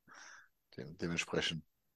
Gut, wenn wir jetzt da sind, ich meine, das, da, da wollen wir nicht drüber reden, dass das Vermächtnis von dem, von dem Ding, ähm, ich hat, wir hatten ja kurz über die Pressestimme in der ersten Ausgabe schon gesprochen, dass das Comics nochmal auf ein und in der Wahrnehmung, auch in der Zeit, ne, ich meine, es, hatte ja im ersten Ausgabe schon gesagt, es gilt ja nicht umsonst gemeinsam mit Watchmen quasi als die Einleitung von, von, vom Dark Age, vom Modern Age, also dieses, ne, jetzt werden Comics aber ganz mhm. final erwachsen, so, mhm. ne, und jetzt kannst du Superhelden auch in so einem Graphic Novel Format erzählen, ne, so, ähm, und, ähm, das wird ja auch im Bonusmaterial ähm, auf der Blu-ray auch nochmal klar in den Feature, in dem Feature, wo die auch zu Recht sagen, eigentlich sind es Danny O'Neill und Neil Adams gewesen. Auch das wird da ganz klar nochmal gesagt, dass die ja, angefangen haben, aber halt auch mit, mit einzelnen Ausgaben, die natürlich in der öffentlichen Wahrnehmung natürlich unterm Radar geflogen sind. Mhm. Ne? Die waren in der Comic-Szene bekannt, aber natürlich nicht im, nicht im, im Feuilleton. Und das ist halt hier, glaube ich, nochmal der, der Riesenunterschied, ähm, was das für eine Wahrnehmung halt mit sich gebracht hat. Ne? Und auch so ein Fokus, glaube ich, auf Comics und auf, auf, also man muss ja auch den Weg dahin, also ich habe in dem Feature geht es ja auch um Janet Kahn, ne? Also mhm. die damalige, die damalige DC-Präsidentin, die ja dann ganz klar gesagt hat, okay, als sie das Ding übernommen hat, sie hat sich ja ganz klar an den französischen Comics orientiert, weil sie gesagt hat, die haben das geschafft, die haben Erwachs Comics für Erwachsene gemacht mit mhm. relevanten Themen, also mit Themen, die für Erwachsene relevant sind und waren. Ne? Und, ja. ähm, und zusätzlich unterhaltsam sind. Und unterhaltsam sind. Da wollte sie ja hin. Und dann ist sie ja, dann hat sie ja auch, das war ja mit ein Grund, warum sie Miller unter anderem ja auch von Marvel abgeworben hat. Ne? Dann ja. gab es erst Ronin und dann, dann, dann durfte er Batman machen mit der kompletten äh, irgendwie Freiheit, die er dann hatte. Ähm, und ich glaube, das hat ja viel auch damit zu tun, so mit welchem Anspruch mache ich halt Comics. Ne? Und äh, ich nehme jetzt noch mal eine ganz andere Zielgruppe quasi ähm, in, ins Visier. Mhm. Dann kam ja auch Crisis, ne? Das muss ja dann, das muss ja auch im, das muss ja dann im, im selben Jahr gewesen sein, oder? Dann die ganze Neuausrichtung von, von DC, John Burns Man of Steel kam dann auch, das ist auch 86, äh, 87 angefangen, also das gab's dann ja auch noch, das kam ja auch noch alles dazu. Und ich meine, da, das war der Beginn, dass eigentlich ja diese dunkle Darstellung von Batman der Standard wurde. Mhm. Spätestens mit Burton dann, ne, in der Medi mit der medialen Aufmerksamkeit dann ja auch sozusagen das Bild insgesamt in, geprägt haben von was ist denn Batman. Was, das ist das, was ich vorhin meinte, weil du hast quasi jetzt, weil du hast gesagt, es ist dann im Feuilleton wahrgenommen worden und jetzt mhm. ist es festgelegt. Also du kannst jetzt quasi diesen Schritt nicht mehr zurückgehen und du musst es jetzt, du musst es jetzt halt Exakt. auch übernehmen und du musst es auch anbieten, weil es jetzt plötzlich ein Publikum gibt, das es haben will. Und auch, glaube ich, die Leute, die vorher vielleicht auf Batman nicht drauf geguckt haben, Exakt. weil, ne, man jetzt zum Beispiel, wenn man das nicht, wenn man das selber nicht aktuell verfolgt, keine Ahnung, ich jetzt, jetzt mal ganz profan, ich könnte jetzt gerade ad hoc nicht sagen, was ist jetzt gerade in den Comics aktuell die Darstellung von Thor zum Beispiel, weil ich Thor nicht verfolge, weißt du so, und das ist ja, glaube ich, selbst mhm. in der, und selbst, und das ist heutzutage ist noch einfacher, als es damals war, und selbst innerhalb von der Szene, aber wenn du aus der Szene nicht kommst, wenn du damals jemanden gefragt hättest in den 80ern, was ist Batman oder wie sieht für dich Batman aus, dann bin ich bei dem Punkt, dann hätten wahrscheinlich viele geantwortet, dass es immer noch ähnlich in Richtung der 66er-Serie geht, weil sich das ja auch einfach ein Stück weit eingebrannt hat, ne? Auch mit den Comics der damaligen Zeit. Und wir hatten es ja in dieser ganzen, wir hatten es ja schon häufiger, wenn wir auch zu, wenn wir so zurückschauen, wie sind wir damit aufgewachsen? Was hatte das für einen Stand bei Eltern zum Beispiel auch? Ne? Mhm. Ne? Wie ist das da wahrgenommen worden? Was waren das für Figuren? Naja, Batman ist so eine Figur wie Mickey Mouse. Das ist halt alles bunt und so, ne? Und dann mhm. bin ich halt ein Punkt, was du gerade gesagt hast. Und dann kommt das hier. Als nächstes baut Burton ein Film, der ja schon versucht, auch die, diese, diese, genau diese Düsternis ja auch irgendwie mitzunehmen und auch, auch darzustellen und das ja auch darstellt, auch wenn er sich nicht komplett an Miller orientiert. Und dann hast du plötzlich genau das. Du hast den Standard festgelegt. Das ist jetzt Batman, auch in der öffentlichen Wahrnehmung. Ne? Und was es eben auch gemacht hat, weil du eben O'Neill und Adams eben gebracht hast, ähm, die haben diesen Ton angefangen und es waren nicht nur Einzelsachen, sondern der Verlag, das hatten die halt in diesem Featurette ja. auch gesagt, der Verlag ist halt wieder zurückgegangen also quasi in die Zeit ja. davor, vor, vor ja. ähm, Adams und ähm, O'Neill und hat auch wieder Campy-Scheiß angefangen, quasi, um es mal so deutlich zu sagen. Ja. Und jetzt ist auch der Verlag selber, hat sich selber in diese Position gerückt, das nicht mehr zurückzunehmen zu können. Und ich meine, sowas hält bis heute an, bis zu mhm. dieser Black Label-Serie, ne? Also wenn ja, und auch nicht mehr mussten. Also dieses, exakt du musstest es nicht mehr, weil es auch finanziell lukrativ mhm. ist. Das, ist ja der Punkt. Ich meine, du machst ja als Verlag erstmal, trotzdem ist das ja ein, das ist ein Business erstmal, ne? Und du denkst, okay, welche Zielgruppe müssen wir erreichen und wem müssen wir das verkaufen? Und kaufen es Erwachsene? Nee, kaufen sie nicht. Und dann mache ich halt diesen Kinderquatsch. Also du hast ja recht, das stimmt ja, das muss man dazu nochmal erwähnen. Dieses, dass sie nach Adams und O'Neill ja nicht dabei geblieben sind. Also es gab immer wieder, Steve, Steve Englehart hat ja mhm. Dark Detective, das war auch Mitte der 70er, mhm. so, ne, 75, 76, 77, irgendwie so da in dem Dreh rum, was auch alles düster war. Ja, auch Alan Grant. Da, ja, genau, ja. absolut. Du hattest aber zwischen nicht genau, was du sagst, du hattest zwischen ja trotzdem auch diesen ganzen anderen Quatsch noch, ne? Und bei Superman hattest du das auch, so, dass du immer noch diese Kinderstories halt ja, hattest, ja, genau. ne? Und jetzt hast du plötzlich das Ding, machst einen Millionenseller damit, das war ja ein Mega-Erfolg finanziell, ne? Und jetzt sagst du als Verlag, guck mal, geht. Wir können das auch so machen, aber wir verkaufen trotzdem äh, Hefte und wir müssen noch nicht mal das Ding jetzt irgendwie quietschbunt machen. Mhm. Ja. Oder man macht Fortsetzungen dazu, wenn auch ähm, viel später. Ach also, ja, das hat Miller nicht erfunden, aber ja. leider auch gemacht. Ja. ja. ja. Also es gab ja eine, eine quasi-Fortsetzung, das ist ja das äh, Spawn Batman Crossover 94, mhm. ähm, was Ach. damals rauskam. Das hat die Figur ja nochmal kurzzeitig ja reingeholt auch in die Aufmerksamkeit und ja, man hat das jetzt nicht so ernst genommen. Was dann schon ein bisschen größere Aufmerksamkeit auf sich gezogen hat, war dann eine tatsächliche Fortsetzung.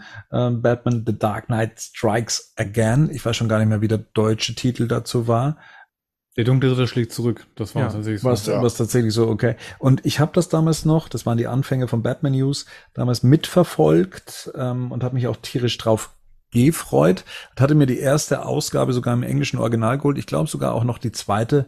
Und es hat mich, hm, wie soll ich sagen, also es fing schon zeichnerisch an, dass mich das alles sehr, sehr enttäuscht hat. Ich weiß noch, ja. dass äh, Lynn Varley da zwar auch wieder für die Kolorierung zuständig war, die sich aber erstmals mit einer Computerkolorierung hier beschäftigt hat und das nicht so innovativ einsetzen konnte wie äh, bei The Dark Knight Returns und dass mich diese Story und ich und so weiter überhaupt nicht abgeholt hat. Und dazu muss ich sagen, ich habe mir irgendwann mal einen kompletten Band geholt. Ich habe ihn bis heute noch nicht gelesen. Und ich habe bis heute auch noch nicht die komplette Story gelesen. Und ich bin normalerweise jemand, der sich Fortsetzungen zu allem anguckt, was einem ursprünglich auch gefallen hat, ob es jetzt dazu passt oder nicht. Aber ich konnte mich bislang noch nicht überwinden, diesen Comic in voller Gänze zu lesen.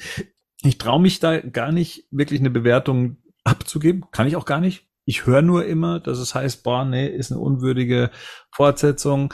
Habe aber auch schon gehört, dass man sagt, okay, wenn man das mal so außen vor lässt, was andere sagen, dann steckt da auch schon eine gute Story drin. Aber da bin ich tatsächlich außen vor, ich kann dazu gar nichts sagen. Ich fand sie sehr wirr, die Story. Also ich habe sie bis heute, ich habe das Ding auch nur einmal gelesen. Ich habe ein Komplettband hier. Die Farben sind, wie gesagt, nicht so gut, aber noch viel schlimmer ist, das ist ein unfass, unfassbar hässliches Comic. Ja. ja. Es ist ein unfassbar hässliches Comic. Also, ja. äh, so was mir hier, was sich ja hier schon in Dark Knight Returns andeutet, so diese teilweise etwas merkwürdigen Zeichnungen, die Müller da drauf hat, die sind in äh, The The Dark Knight Strikes Again, äh, das ist, das ist nur hässlich. Das ist super grob alles, ne? Total. Dagegen ist Dark Knight Returns ein Van Gogh-Gemälde. Ja, genau. Das ist, ja, es ist, äh, das ist Wahnsinn. Also das ist, das kannst du dir kaum angucken. Das sieht teilweise aus, als hätte es ein Kind gemalt. Also das ist, ich fand das wirklich furchtbar. Ja. Das war tatsächlich ein Ding. Da bin ich, da bin ich bei Marian. Den konnte ich nicht lesen. Ich konnte ja. mir das aber nicht lesen. Ich konnte mir das nicht angucken. Also es ging gar nicht. Ich habe hab da reingeblättert. Ich habe den nicht fertig gelesen und bis heute nicht nochmal angefasst, weil ich den wirklich, wirklich unästhetisch finde. Ich kann das nicht anders sagen. Das Ding ist einfach unästhetisch, wirklich, weil ich denke so, okay, wir haben hier ein visuelles Medium, äh, dann schreib doch lieber ein Buch. Ja, also, wenn, ja, du, wenn, ne, wenn du wenn du es eh nicht kannst, dann lass doch einfach. Oder da habe ich mir Miller auch damals schon gedacht, wieso holst du nicht einfach einen Zeichner, der es kann? Also warum lässt es nicht einfach jemanden machen? So, ne, weil das Ding ist wirklich unfassbar, wirklich unfassbar. Das sieht so schlimm aus. Also fehlen mir wirklich die Worte. Aber da bin ich bei Gerd, verwirrt hat mich das damals auch ich glaube, ich habe den nochmal angefangen. Ich habe den später nochmal mhm. angefangen mhm. und habe dann gedacht, das ist mir die Zeit zu schade irgendwie. Also ich, das war, glaube ich, so eine. Da ich mich nur noch an Flash in so einem Hamsterrad. Ja. Die Justice League da mit drin und Atom, Atom, kommt drin vor. Der ist eigentlich auch der der, der Haupt, also das ist eigentlich quasi so die eigentliche Hauptfigur, die aber nicht mehr weiß, wer er ist. Äh, Lest den Wikipedia-Artikel, äh, der das irgendwie, der das versucht zusammen. Nein, das ist, das ist ein, ein unsägliches Teil. Ich habe das einmal gelesen, ich habe da gesessen. Nicht nur, dass es hässlich ist, äh, nach der Hälfte blickst du überhaupt nicht mehr durch. Äh, und die, selbst die Figuren, die man kennt, also wie, wie Carrie Kelly, die ja dann in dem Comic Batwoman ist, du erkennst die ja gar nicht wieder. Also du, mhm. du, du kriegst auch optisch überhaupt nicht mehr zusammen, dass das eine Fortsetzung sein soll. Also mhm. das ist das unfassbar. Doch, das war Vielleicht doch alles so mega runtergebrochen, oder? Also mit ganz teilweise sah das, sah das aus, also teilweise sah das aus, als ob die Seiten hinten keinen Hintergrund hätten und so, also ob das einfach nicht fertig war. Also das war so, das war so eine, das wirkte so manchmal wie so eine Rohskizzen-Sammlung, äh, also die man angemalt hat. Also das war irgendwie ganz seltsam. Also ich habe das Artwork war wirklich, das war, das war bodenlos. Eine Frechheit. Lass uns einfach noch mal sammeln, also Geld und dann geben wir das mit, dann geben wir das Geld mit dem Skript Jason Fabok.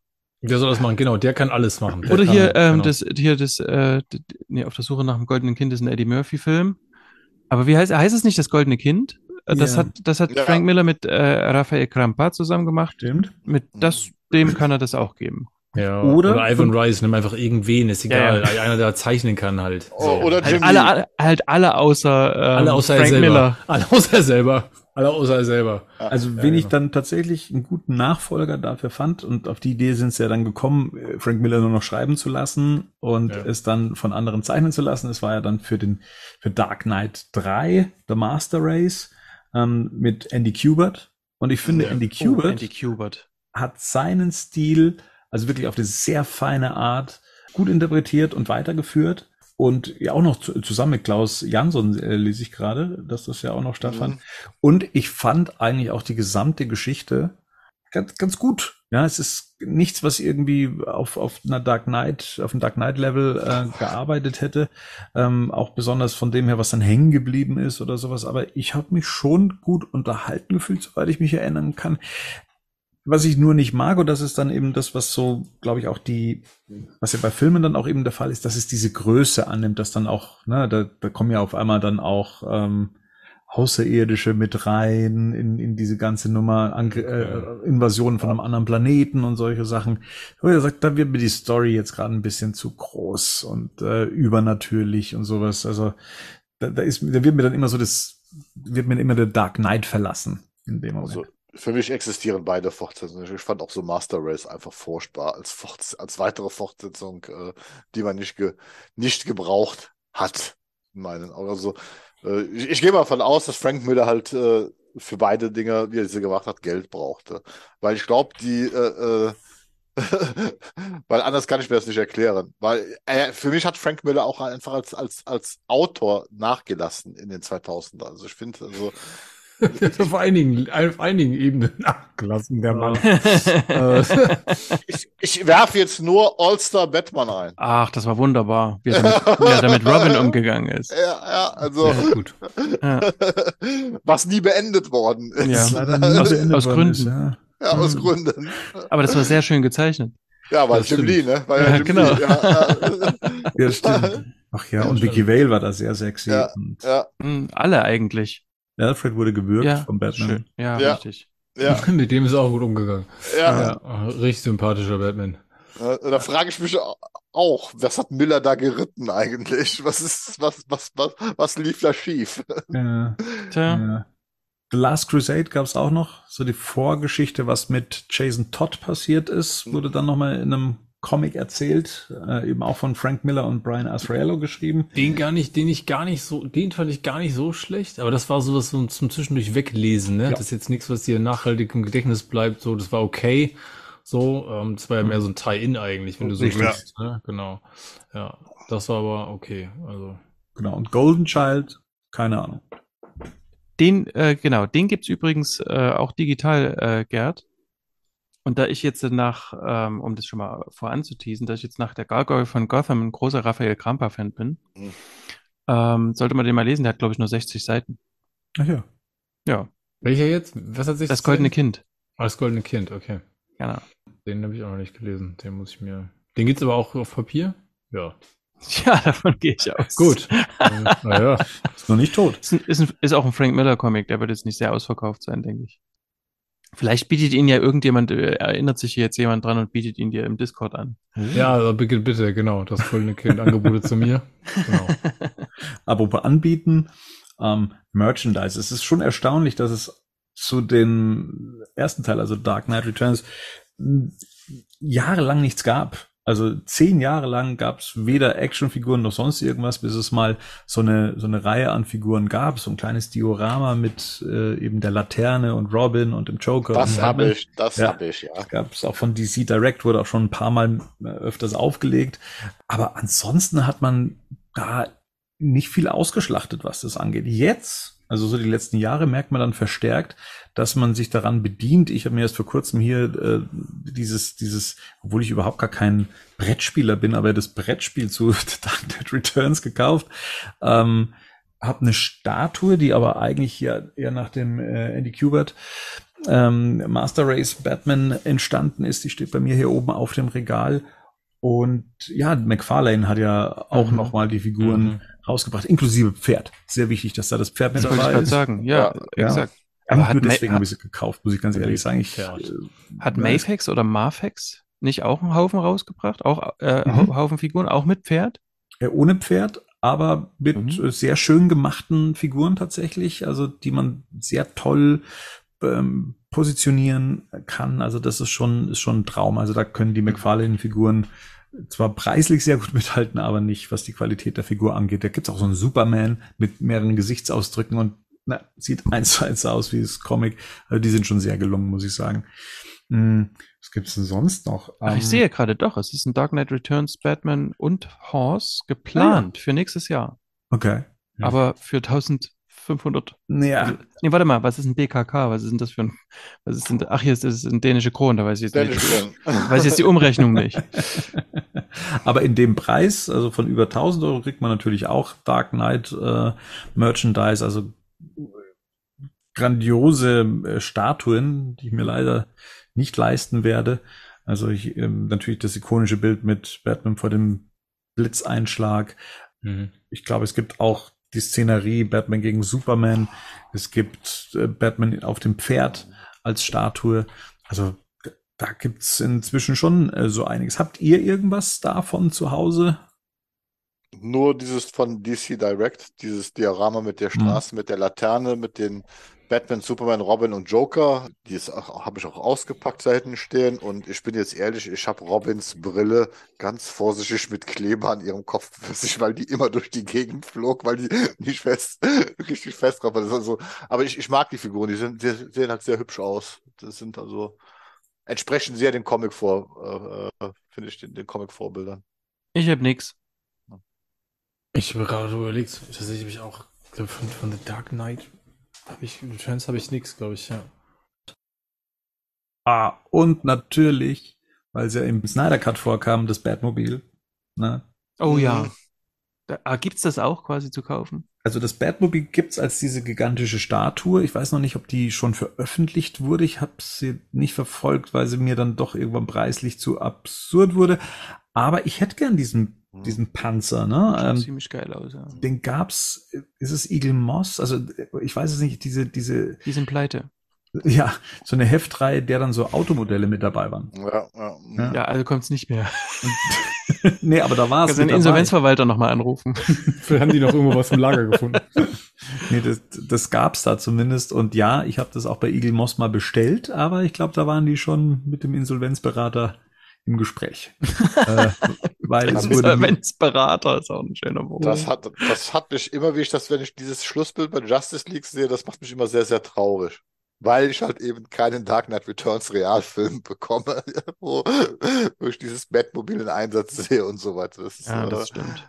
Nein, wie gesagt, Snyder, der kann halt diese Bilder umsetzen. Ne? Also wie gesagt, gib ihm das Geld und lass ihn den Film so machen. Und zwar, er soll sich an den Comic halten und das einfach so umsetzen und gut ist ja. Ne? Das, äh, und nicht so, wie er es in BWS gemacht hat, ne? wo er das dann einfach auf Teufel komm raus da reinpresst. Also ich hatte ganz, ganz, ganz, weil, weil diese ja, ganz, halt nur Fragmente. Ja, diese Fragmente, das, ja. diese ikonischen Bilder einfach da so rein, reinpressen, ohne diesen ganzen, äh, ist furchtbar. Auch da wieder, weil wir bei dem Punkt sind. Das ist ja das, was wir gerade am Anfang hatten, mit wie wollen wir es umgesetzt haben. Mhm. Ich will nicht, dass jemand Fragmente davon nimmt, um sie am Ende irgendwie in ein bestehendes Franchise einzubauen, weil so mhm. funktioniert es nicht. Und mhm. so kannst du die, diese Elemente auch nicht benutzen, mhm. weil diese Elemente funktionieren in Dark Knight Returns genau deswegen, weil sie in einer abgeschlossenen Geschichte funktionieren, ne? Weil du musst so, so und du kannst sowas nicht benutzen, weil du könntest ja so ein, deswegen zum Beispiel macht ja dieser ganze Konflikt, also ist ja auch ein Problem. Dann musst mhm. du dir natürlich überlegen, wie baust du jetzt einen Konflikt zwischen Batman und Superman auf? Mhm. Frank Miller muss den nicht aufbauen, weil Frank Miller ist an der Stelle völlig egal ist, ob er mit der Figur Superman nochmal irgendwas machen muss. So, dann kann er auch sagen, okay, das ist jetzt der Handlanger vom Präsidenten, ist mir völlig wurscht. Ja, du kannst es ganz oder gar nicht machen. Ich glaube so, du kannst davon keine Fragmente einfach rauslösen. Das wird nicht funktionieren.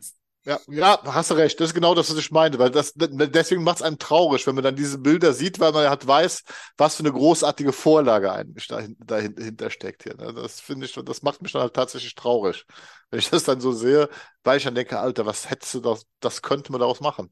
Ich muss noch auf eine helle Note beendet. Ja. Frage an die ja. Runde. Ja, ja, bitte bring die helle Note rein. Ja.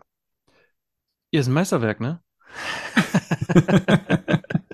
Und ich glaube, wir haben jetzt auch, ich glaube, wir haben jetzt auch noch tausendmal gesagt, dass der Film an sich trotz oder auch oder weil er ein Animationsfilm ist, sehr gut funktioniert. Ja. Man den offensichtlich sogar fremden Schweden in die Hand drücken kann. Ja, so, das, das fasst doch alles zusammen. Batman ja. Fremden in Schweden. Ja. Genau. Aber gut, ich, ich habe ja vorhin schon gesagt, also das, unabhängig jetzt davon, wir meinen jetzt bei dem Comic, ne, aber wenn wir den Film nochmal, für mich ist das die Benchmark, Punkt. Ja. Also das ist für ja. mich die Messlatte.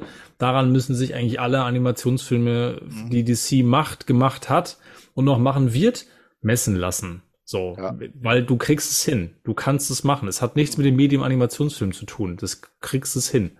Du musst halt nur die Leute haben, die es können. Ja. Ne? Und du musst den Stoff halt vernünftig behandeln.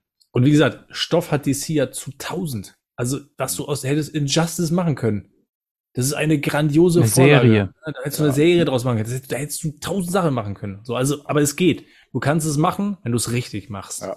Und hier haben wir mal ein Beispiel, wo alle Leute so gut wie fast alles richtig gemacht haben. Das heißt, jetzt, wo wir eine Benchmark haben, könnten wir uns tatsächlich auch mal noch ein paar andere Animationsfilme angucken? Genau. Vielleicht haben wir noch die eine andere Benchmark. Hm.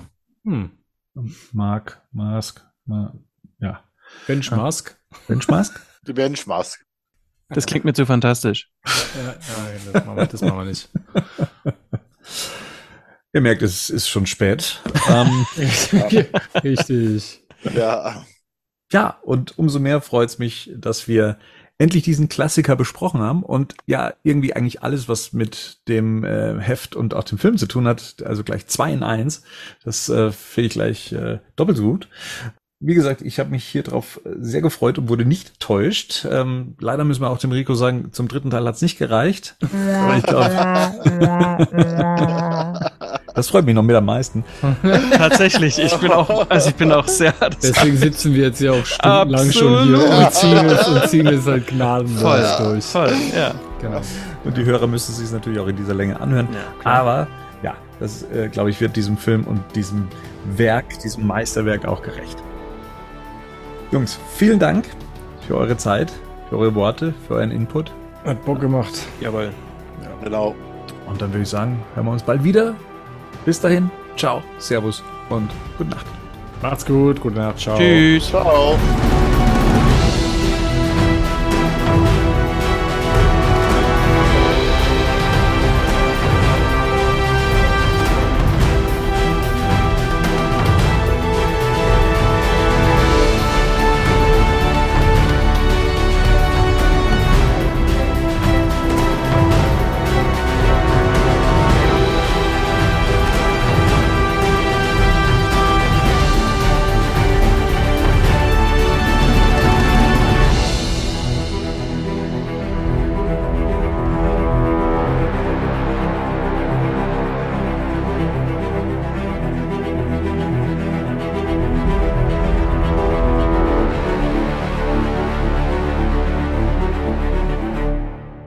Batman News Badcast ist ein Podcast-Projekt von Fans für Fans. Batman News.de und der Badcast stehen nicht in Verbindung mit Warner Bros. oder DC Comics.